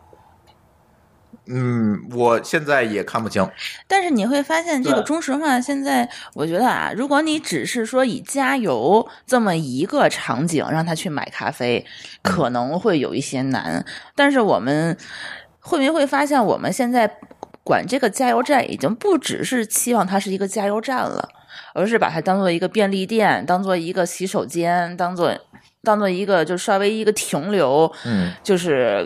呃的休息这么一是下的这么这一个是地方。咱们对他的期待。对吧？嗯所以说他你你你刚才说的那个情况，那它存在，那它也存在另外的一个情况，就是说我可能在我开车的路上，我别的地方便利店我不好停，嗯，没有停车位，嗯我就只能去加油站顺道的时候，比如我开在四环上面，我就只能去加油站嗯，对去买东西。对，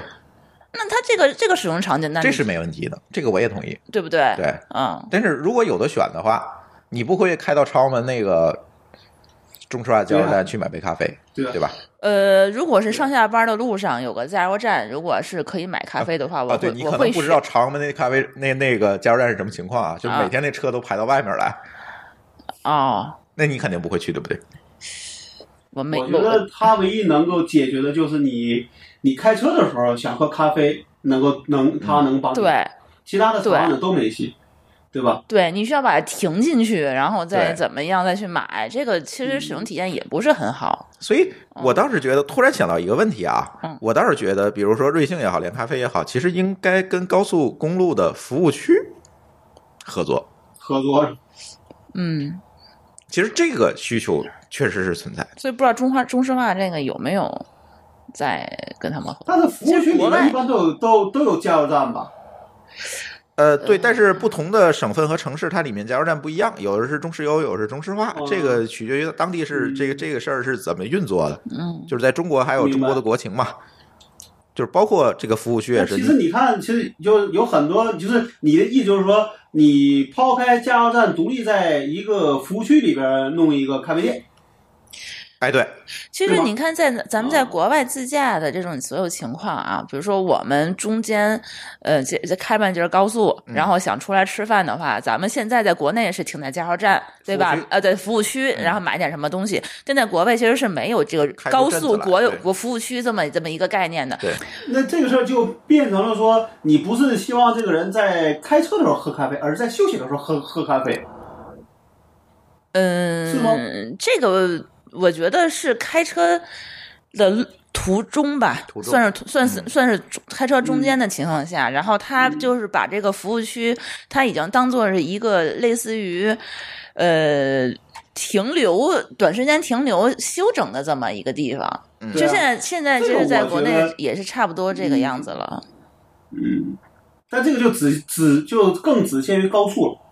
对吧？呃，哎，我这么说吧，我反过嗯来去讲这件事，我跟你们说一下现状啊，就是高速公路服务区这个进这个服务区，商业进服务区这件事情，现在还是挺复杂，很具有中国特色的一件事儿。嗯你这个店能不能进，是以一个什么样的条件进？其实这还是很难的，不是说你随便开，你随便开呃跟国外对，是它这不一样对嗯的，，这是不一样的，因为它服务区是属于这个交通部门儿嗯去去搞的这个人高家速公路的配套垄设垄施，垄就跟断机一下啊，场一对样，你知道对对吗？但是呢，这个这这事情就特别有意思。北方，嗯你去看，相对来讲，确实那个品牌比较单一化，你也不知道，不知道是什么牌子，对吧？有的时候我们去看，有的好一点服务区还好，次一点服务区你都不知道那个餐厅是谁开的，对吧？这是北方的情况。到南方情况就不一样了，南方好多省份那服务区里就是就是星巴克，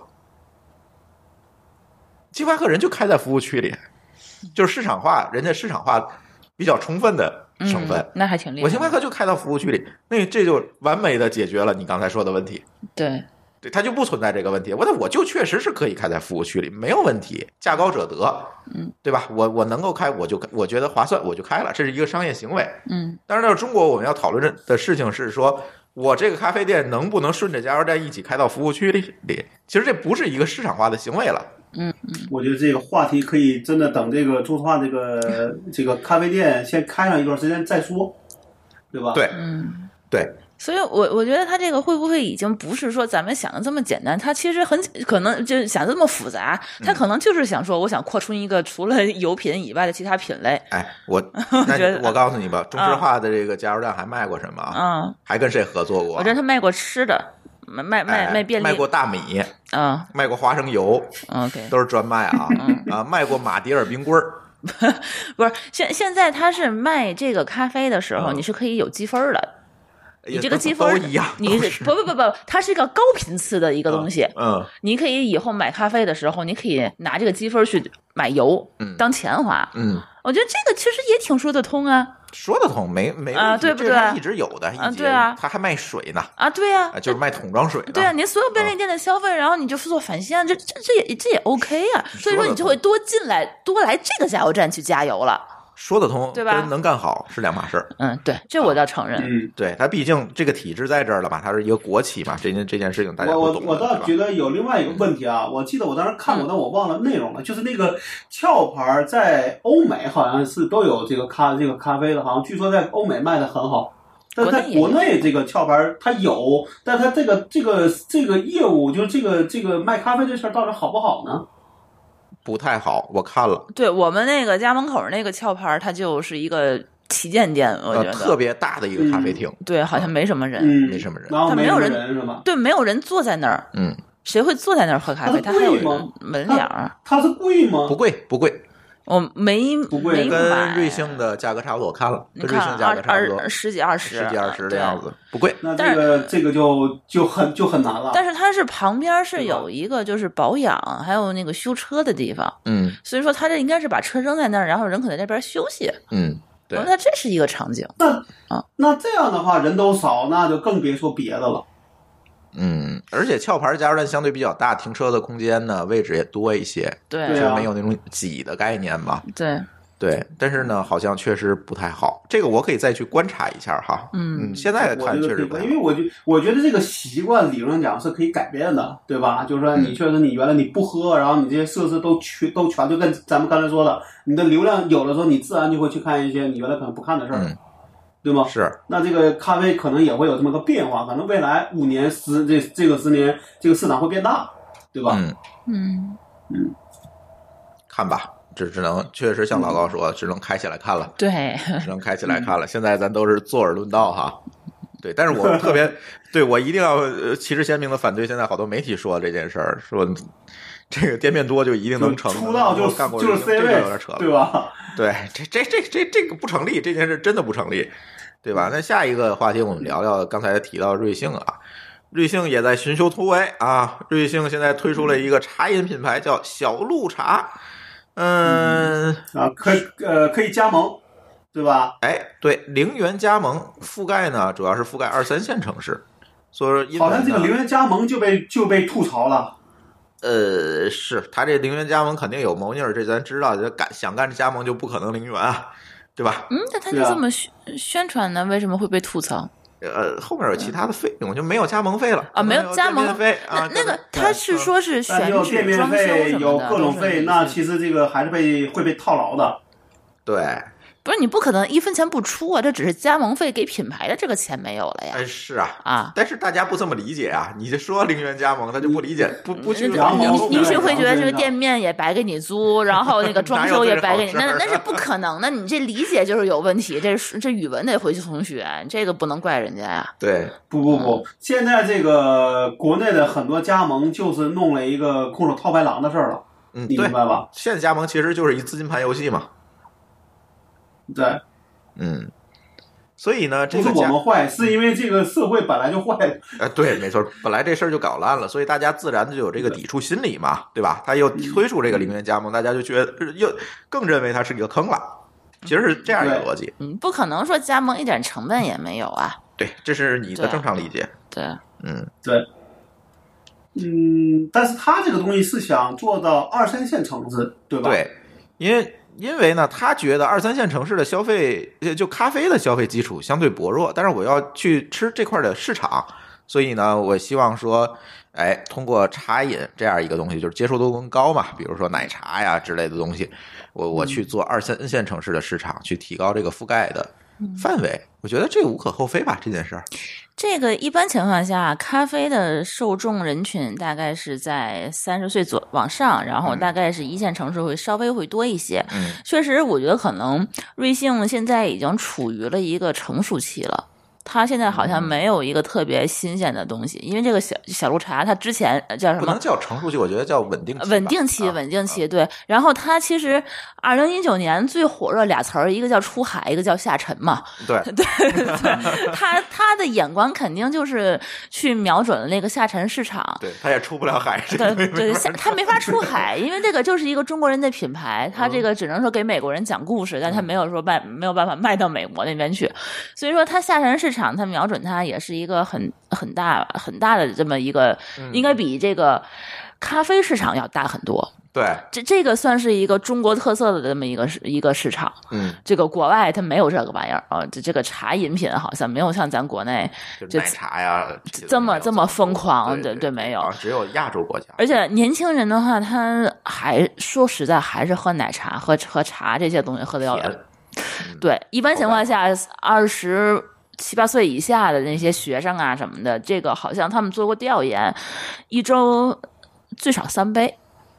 啊，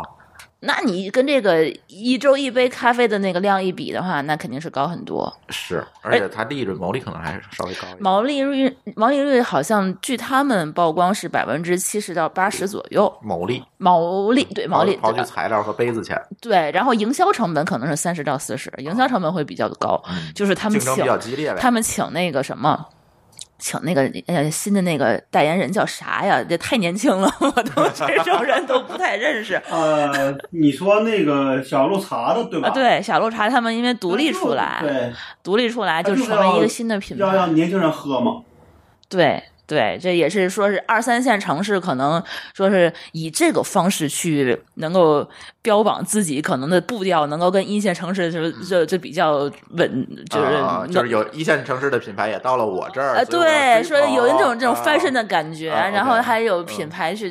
名人代言。你看其他的那些，好像茶饮料跟它价格差不多的，好像也没有做明星效应，嗯嗯，对吧？他们可能是拿这个去标榜这些年轻人的一些生活方式，我觉得这个倒是也 OK，感觉他还是在走之前，其实这个瑞幸的这个大部分的套路，嗯对只是我定位的人群对，不现太在一样啊。其实给我一个感觉，瑞幸是想做平台，做平台，你明白吗？就是嗯它不太利明用这些白店面啊卖一切。你看啊啊，除了咖啡以外，它今其实，在一线城市现在在主推是那个轻食啊，吃的吃嗯的嗯，对吧？嗯沙拉呀等等。现在咱先不说它做的好，做的不好，性价比怎么样，我在是没推吃过那个。哎对，他在推那个东西。哎嗯，对。然后呢，二三线城市，他可能会推利用这个品牌去推茶饮，就是二三线的年轻人对更喜欢的东西。对甜那点，将来可我们能不排除他再加入其他的东西。那肯定会扩充品类的嘛。对，第一，嗯它能配送。最后就变就变成那个像便利店一样的东西了嗯，。没错，哦它会变成了一个带配送的七幺幺或者罗森或者便利坊之类的 东西这，便利蜂它本来也带配送啊，那竞争嘛，无所谓嘛，呃对就是这件事情。嗯对，但是它通过这个品牌的这个植入，它现在品牌的这个价值肯定比便利蜂高嘛，对。就是对这这么一个折腾法，哎，我觉得你这么说好像有道理，哎因它为更像它是做品牌。对它现在其实有了流量什么的，有了产品，它以后可能再想推别的东西就会比较方便一些。嗯首先，它有线上客流，对，对吧？线上客流啊，它主推的就是，对吧？我不在店里买，嗯嗯，对吧？嗯？我要不配对送，要不自取，对吧？第二个，它有配送能力，对，现成的。他发展了这个品牌认知度和这个用户心智，他对他已经有一个认可，他知道瑞幸就是一个给我送咖啡的，但对送别的也 OK 的，对，对吧？他能保在用户的潜意识里说，OK，他能送一杯我能喝的咖啡，可能也能送一个我能吃的轻食，对，对吧？嗯所以在这样的情况下，他围绕着这件事儿，他不断的上新品类就好了呀，嗯这盈利点就可以不断不断不断的增加，嗯，而且其实它的边际成本并没有提高多跟少这。些便利店最大的区别就是它以上门为主，哎，我给你送，对吧？对吧？嗯而且呢，文字品类也不会，品类也不会像便利蜂这么多。而且它的这个，如果是真的是加盟费是零元啊，就除去它其他的一些隐性的一些费用，它的这个呃开店面的呃成本应该会比呃开店面的速度应该会比别的要快，嗯，对吧？因为它加盟费会低嘛，然后它可能就是接触到的用户就会比这些其他的那个便利店要会更多一点，接触触触达的效率高嘛，对，效率高，然后也有外卖的业务，没错儿。对，啊而且如果这个优势出来了，你会发现它对上游供应链的这个议价能力增强。它这本来也没什么成本，说实话的，这不对呀、啊，比如说轻食，青石肯定是有供应商的，嗯对吧？对。肯定是有供应商。咖啡咱另说，食品弄点豆子就完了，我还真没在瑞幸买过啊青、不啊嗯重要。它它可能以后还会发展别的，它一定会需要供应链的。嗯它如果有这个群体和这个品牌认知，它其实对供应链的议价能力会提。这个就有点像我上期聊 Costco 这件事儿一样。对，是吧？那他就可以不断的去复制这件事儿，嗯，对吧？比如说我这东西，我就给我自己一个定位，比星巴克便宜，便宜这件事已经烙在你心里了，对吧？对，就便宜到嗯什么程度呢？就是说，很多人觉得这个二十块、二十七八块钱的瑞幸小绿茶嗯和三十块钱的那叫什么特火的那个、那个、那个、那个奶茶、呃喜茶，他会他会愿意去选喜茶。啊就就觉得瑞幸的这个就不值二十七八， 啊，就会觉得他就就以就心里就是十几块钱，嗯嗯嗯，对，对这就麻烦了。这个就麻烦这就麻烦了了。但是呢，嗯便宜，如果我再加上快呢？加上配送不要钱，，对呀，我得买十买十送十，没对 事呀送，我再加这些东西呢，它的消费可能就不又不一样了，它的决策嗯，对，不断的去复购。如果我把对复购率提高了，对会发生什么？对，喜茶毕竟你买不着， 现在还得排队。嗯，是吧？对，哎，这个时候他做的是这么一个平台，你觉得这件事是不是就通了？反正就是一个故事，我觉得呃，你会发现我们做得它这个更好资本了市一场，它资本市场，你去你去讲，你就说我只是卖咖啡、卖 甜品、卖茶，其实你可以跟没没有什么好说的，但它已经上市了。它这它就是一个流量的故事，嗯投资人又能听得懂，嗯嗯，对，就就对就会比较好。但是这个逻辑是可以不断的把故事做大的哈。对对，这个逻辑说是感感觉是说得通的，嗯，老高你怎么看？我只能是说，你这个呃，我那天跟一个朋友说，我说这个公司啊，叫什么？就是你在你进攻的时候，你都希望你这个事儿越轻越好，哎，对吧？轻那装你上阵，想防守的时候，你就你就你希望这事儿是越重越好，嗯，没错，最好是你的规模一下就能就能把别人吓就吓跑了，这是最好了。对，嗯我就觉得其实现在瑞幸可能你会发现它在一一线城市都是自都是自己开的店，对吧？但是那你想，你刚你刚才说这些前提理论上讲，他要想做小楼茶，那肯那他最大的问题就是加盟制到底能吸引多少加盟店，对，对吧？没错，如果这个店少，那这个故事是讲不下去的。嗯，对吧？那我觉得没错这个事儿就是他等于他在公公布财报的时候，看他这个小鹿茶的这个店的数量，就知道这事儿能不能唱得下去了。对对但是咱们从现在看它这个加盟模式啊，就是跟传统的这些其他呃品类的加盟模式，其实还是有不太一样的。就除去它这个零那个你噱你头说，小鹿茶吗？对，除去它这个零噱零加盟费的这个噱头以外啊，你会觉得它其实，首先它公司它是有一个就是怎么说呢品牌效应的。它这边的话，已经请了一些明一线的明星代言，然后他自己这边还在做广告投放，然后这个公司还是有一个上市公司的一个背书，所以说它其实本在自己这个店里头要做的东西其实还好，其实不多。嗯，真的是不多。嗯而且他现在我觉得是嗯你不你不能小看线下的业务的一个一个怎么说一个难度复杂性。呃，这事儿如果你他想哎其实就是选址二位，我觉二得位是一个最大的你们难如度果。想聊奶、嗯这个奶茶店，我们那个群里有人就在做呀，嗯，哪个呀？你们想聊吗？那个小明，哦，啊是他在做他呀，对对对哦对，他就在北大里边开了两家店了吧，应应该，所以有空可以找他聊。你看他怎么吐槽，嗯我觉得这事儿可以聊，可以哎聊这一可以找真他的聊找一聊个啊人。现哦，在，嗯 因为那天我也看见对一篇就是真的是文章，就是特别唱衰奶茶店这件事儿，嗯，就是今天我还发群里了啊，是哦，对反正我是不喝。因为因为里边就是这种。完那天我们不是跟他跟那个另外一个朋友不是一块儿吃了个饭嘛，嗯反正他一直是在虽就虽然他还还会做，但他一直在里边就讲很多事儿是很辛苦的，比如隐性说成本太今高天这个，比如说这个店员，对吧？你可能招一个店，这个店员就很难，这个让店员听话又是个很难的事儿。这店员今天不高兴为什么了，很难你可能还得哄嗯，没错，你，你给的待你你给的待遇并不够，就不够能让他安安稳稳在这儿待着。而且这你是知道个奶很茶大的店问题店员偷钱吗？但是他这个小鹿茶，他不需要碰钱啊。对，小鹿茶是有这优势，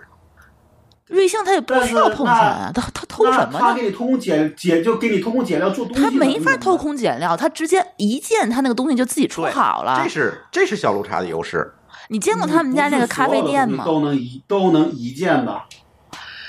但偷你明白偷的吗钱也很有限啊，说实话，你顶多就是偷点吃咱的。咱就不说一件的事儿，因为 啊啊咱不知道它这个茶品有多少品类，能不能呃，解决一十件的种，十种，但对啊，我对我没买过这十种啊啊，对对， 咖然啡后是买但过是。偷钱这个事儿，确实是小鹿茶能解决这个事对儿，啊，你对吧？线上下单，然后你线下你摁了几个钮儿，你嗯到底出了多少杯？你是从网上这个系统你是可以看到你的们呀。只能是说这里边儿，你说他能解决这一个事儿，可能有一百个事儿等着你呢。哎，对，你这明个白是吧就是，而且下沉到下沉市场，可能这个逻辑就不一样了。比如说啊，这个奶茶啊十五对块钱一杯，啊哈，你到店里，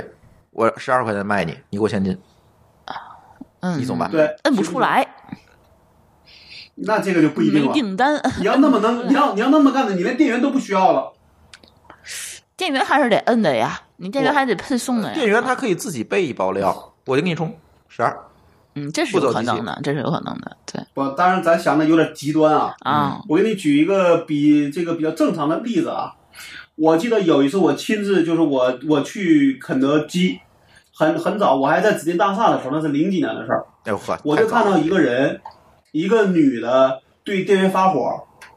你明白吗？她我听了一下，那理由就是说，我要求你给我打满杯，你为什么不给我打满杯？就这么一个事儿。啊，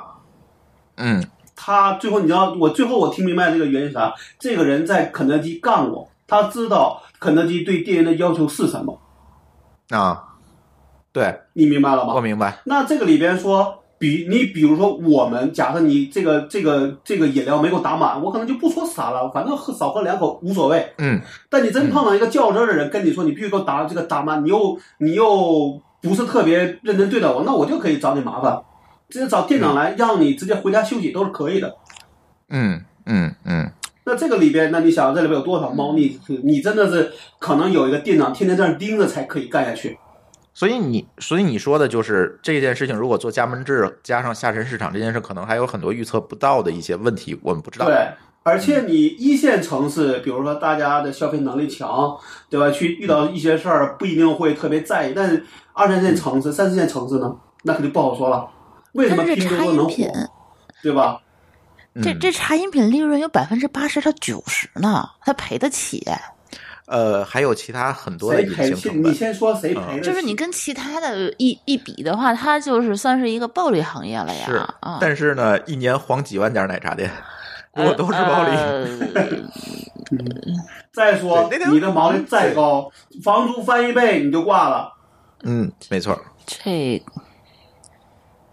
所以这个事情还是所以我跟刚才说的那个呃中石化那事儿一样，还是得看，因为我们现在还没是一有样看到实力啊，就是真正有这种加盟店所以我我觉得能去买。你们想想聊这事儿，我觉得我可以去问问那个谁，小明同学愿不愿咱意来咱聊？咱可以聊一期，对我对对对，让他对聊聊看他他开这个就奶是茶真店正的的故事奶茶店背后的这些故这些故事，嗯对吧？从一个奶茶店主的人的嘴里说出来的这些故事有什么？嗯嗯，确实是这样。我觉得不能光盯着那个高毛利，有的时候高毛利不一定是好也事不儿。能光盯着它的优势，对吧？嗯嗯嗯嗯，所以你的观点还是这事儿面对挑战哈。对，嗯反正小肉茶我到现在还没喝过。其实我瑞幸喝过两回，但我确实喝不出来区别。但小肉茶我是因为可能他也没想在一线城市开，但他啊现在北京是不是有，啊现在北京有他几个旗舰店在北京你开了，就是可能做个样板儿的。嗯哦，那我有空可以去他现在尝，是从去瑞那幸的儿路过的话可 app，以尝一尝。它瑞幸的 app 里面是可以买到的。嗯啊能买到，对，现在就是说，他现在瑞幸的店也可以哦它在送一，线里边儿其实就是自己店里边儿他就卖了，对吧？对，对二线城市才是加才是加盟，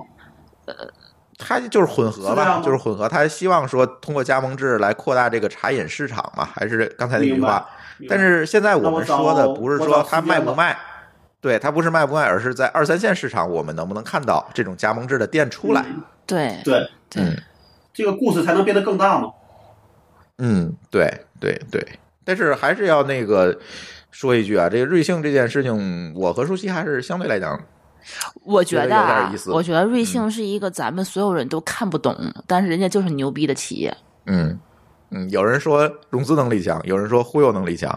但是我你觉会发得现瑞幸历史上这嗯么多融资能力强、忽悠能力强的公司不都倒了吗？ 对，但是你会发现瑞但幸人的家还有每一个能力就节是奏，开店能力强啊，对对，嗯，瑞幸的每一对个吧节奏都是被他们算过的，精准算过的，嗯什么时候该怎样，该走什么哪一步，什么时候该上市，什么时候该融资，嗯他们都是有一个模型去去算，然后你、你就会发现他们就是预测真的是很准，就是说你这个东西应该怎么嗯就卖每，嗯一步走的都还可以。对、你当时瑞幸人家根本就看不上瑞幸的时候，人家就是这么悄然生气就做大了，嗯嗯我个人觉这个觉得就是，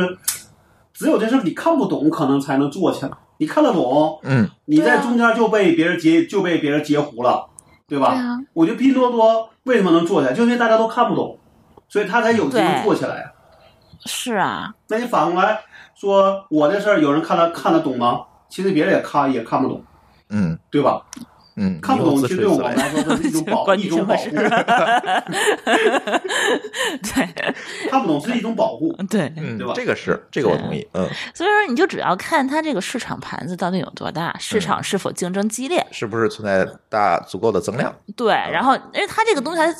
就天然有社交属性，所以说你这个还是可以说是有一定的市场规模，然后嗯它还有一些自己宣传的方式、自己的流嗯量，然后还有线下的这些品牌的效应，所以我觉得它，嗯。因为这这这它打法也还蛮特别的，嗯说实话，所以说你就觉得能不能做好，我觉得还是得看，不要为时过早下结论。嗯还是具他具体的这些操盘的能力能不能控，对就控盘能力强不强，没错儿。对，嗯，对吧？没错儿。否则那些大道理谁不懂，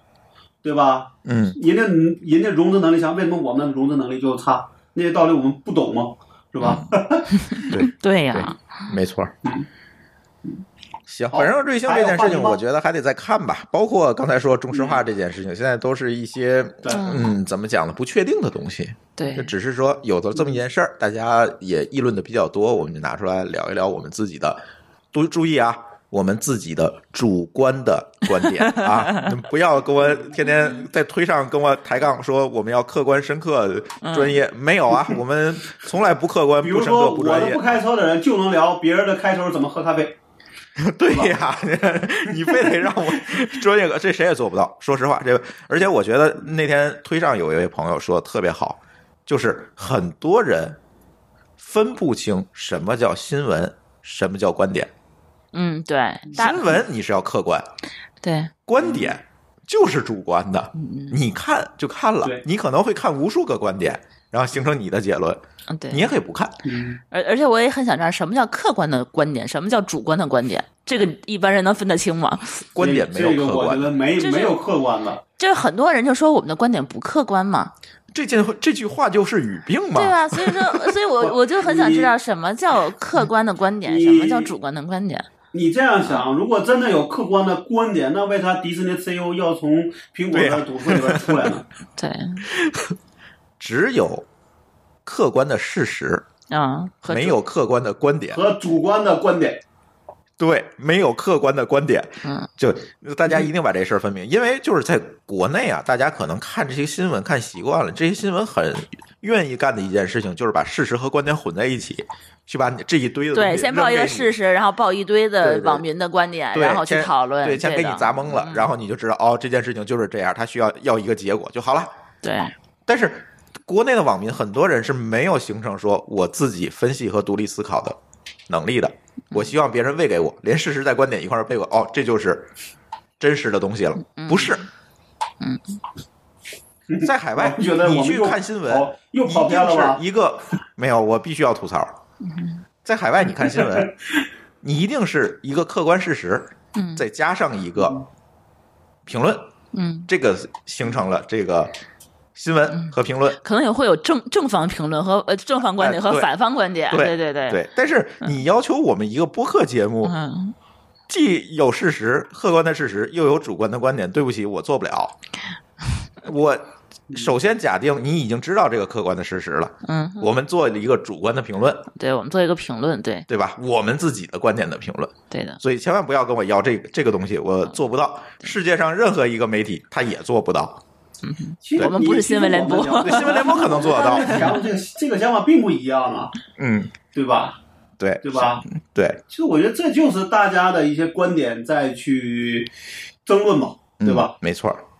总想听播客有所得，嗯，对不起，真没所得，就是没打算让你得着什么，大家就这么一听，听听我们的观点，我们怎么看这件事儿就好啦，对不对？嗯，其实我们本本来定义播客这个节目也是一个半娱乐项，是个娱乐向的东西，嗯对我不是呃在这儿给你播新闻。顺便学点东西是吧？嗯，就没打算说，哎，这个好多意义和主义在里面儿没有用，所以我觉得大家可能也是期望过高，有的时候，没办 法，毕竟 我这们压力不是也很大啊对，毕竟这不是知识付费的节目，呃，对对对对对对，这不能干歪了，是吧？嗯，行，那我们还有别的话题吗？嗯，没别的话题了。然后我们这期节目就录到这儿，也一个多小时了哈。呃，希望这期节目好对大家有帮助吧，能够让大家从不同的角度去看看最近发生的事情。然后乱炖这个节目呢，我们也会继续啊，跟老高每周尽可能的这个每个周四我们能够更新。然后最近看老高的出差情况吧。嗯，但是远程播可能怎么说？可能听起来不是那么好。哎，对对对，老高主要是抢话哈，一会儿我们再关了麦克风，我 们再有协调这有件时事候儿，咱俩那个麦克不够同步，是吗？啊，对，会有延时，他会有看不到延时那个嗯你在说不说话，他对就会进的，对，嗯，好吧，这个问题我们看看将来怎么解决吧哦。我们上回是拿视频去微信的吧？呃，没有，咱就用了一次视频，后面都是音频。好，咱不聊这个问题了，那咱先把这期节目结束掉吧。好，那感谢大家的收听，我们下次节目再见，拜拜。拜拜。再见。本节目由北京美文公益基金会特约播出。美文公益于二零一八年初成立，专注于听障儿童康复教育领域和自闭症儿童干预领域，以专业滋养爱，以专业提升爱。欢迎搜索微信公众号“美文公益”，了解美文的公益项目，跟我们一起做好事。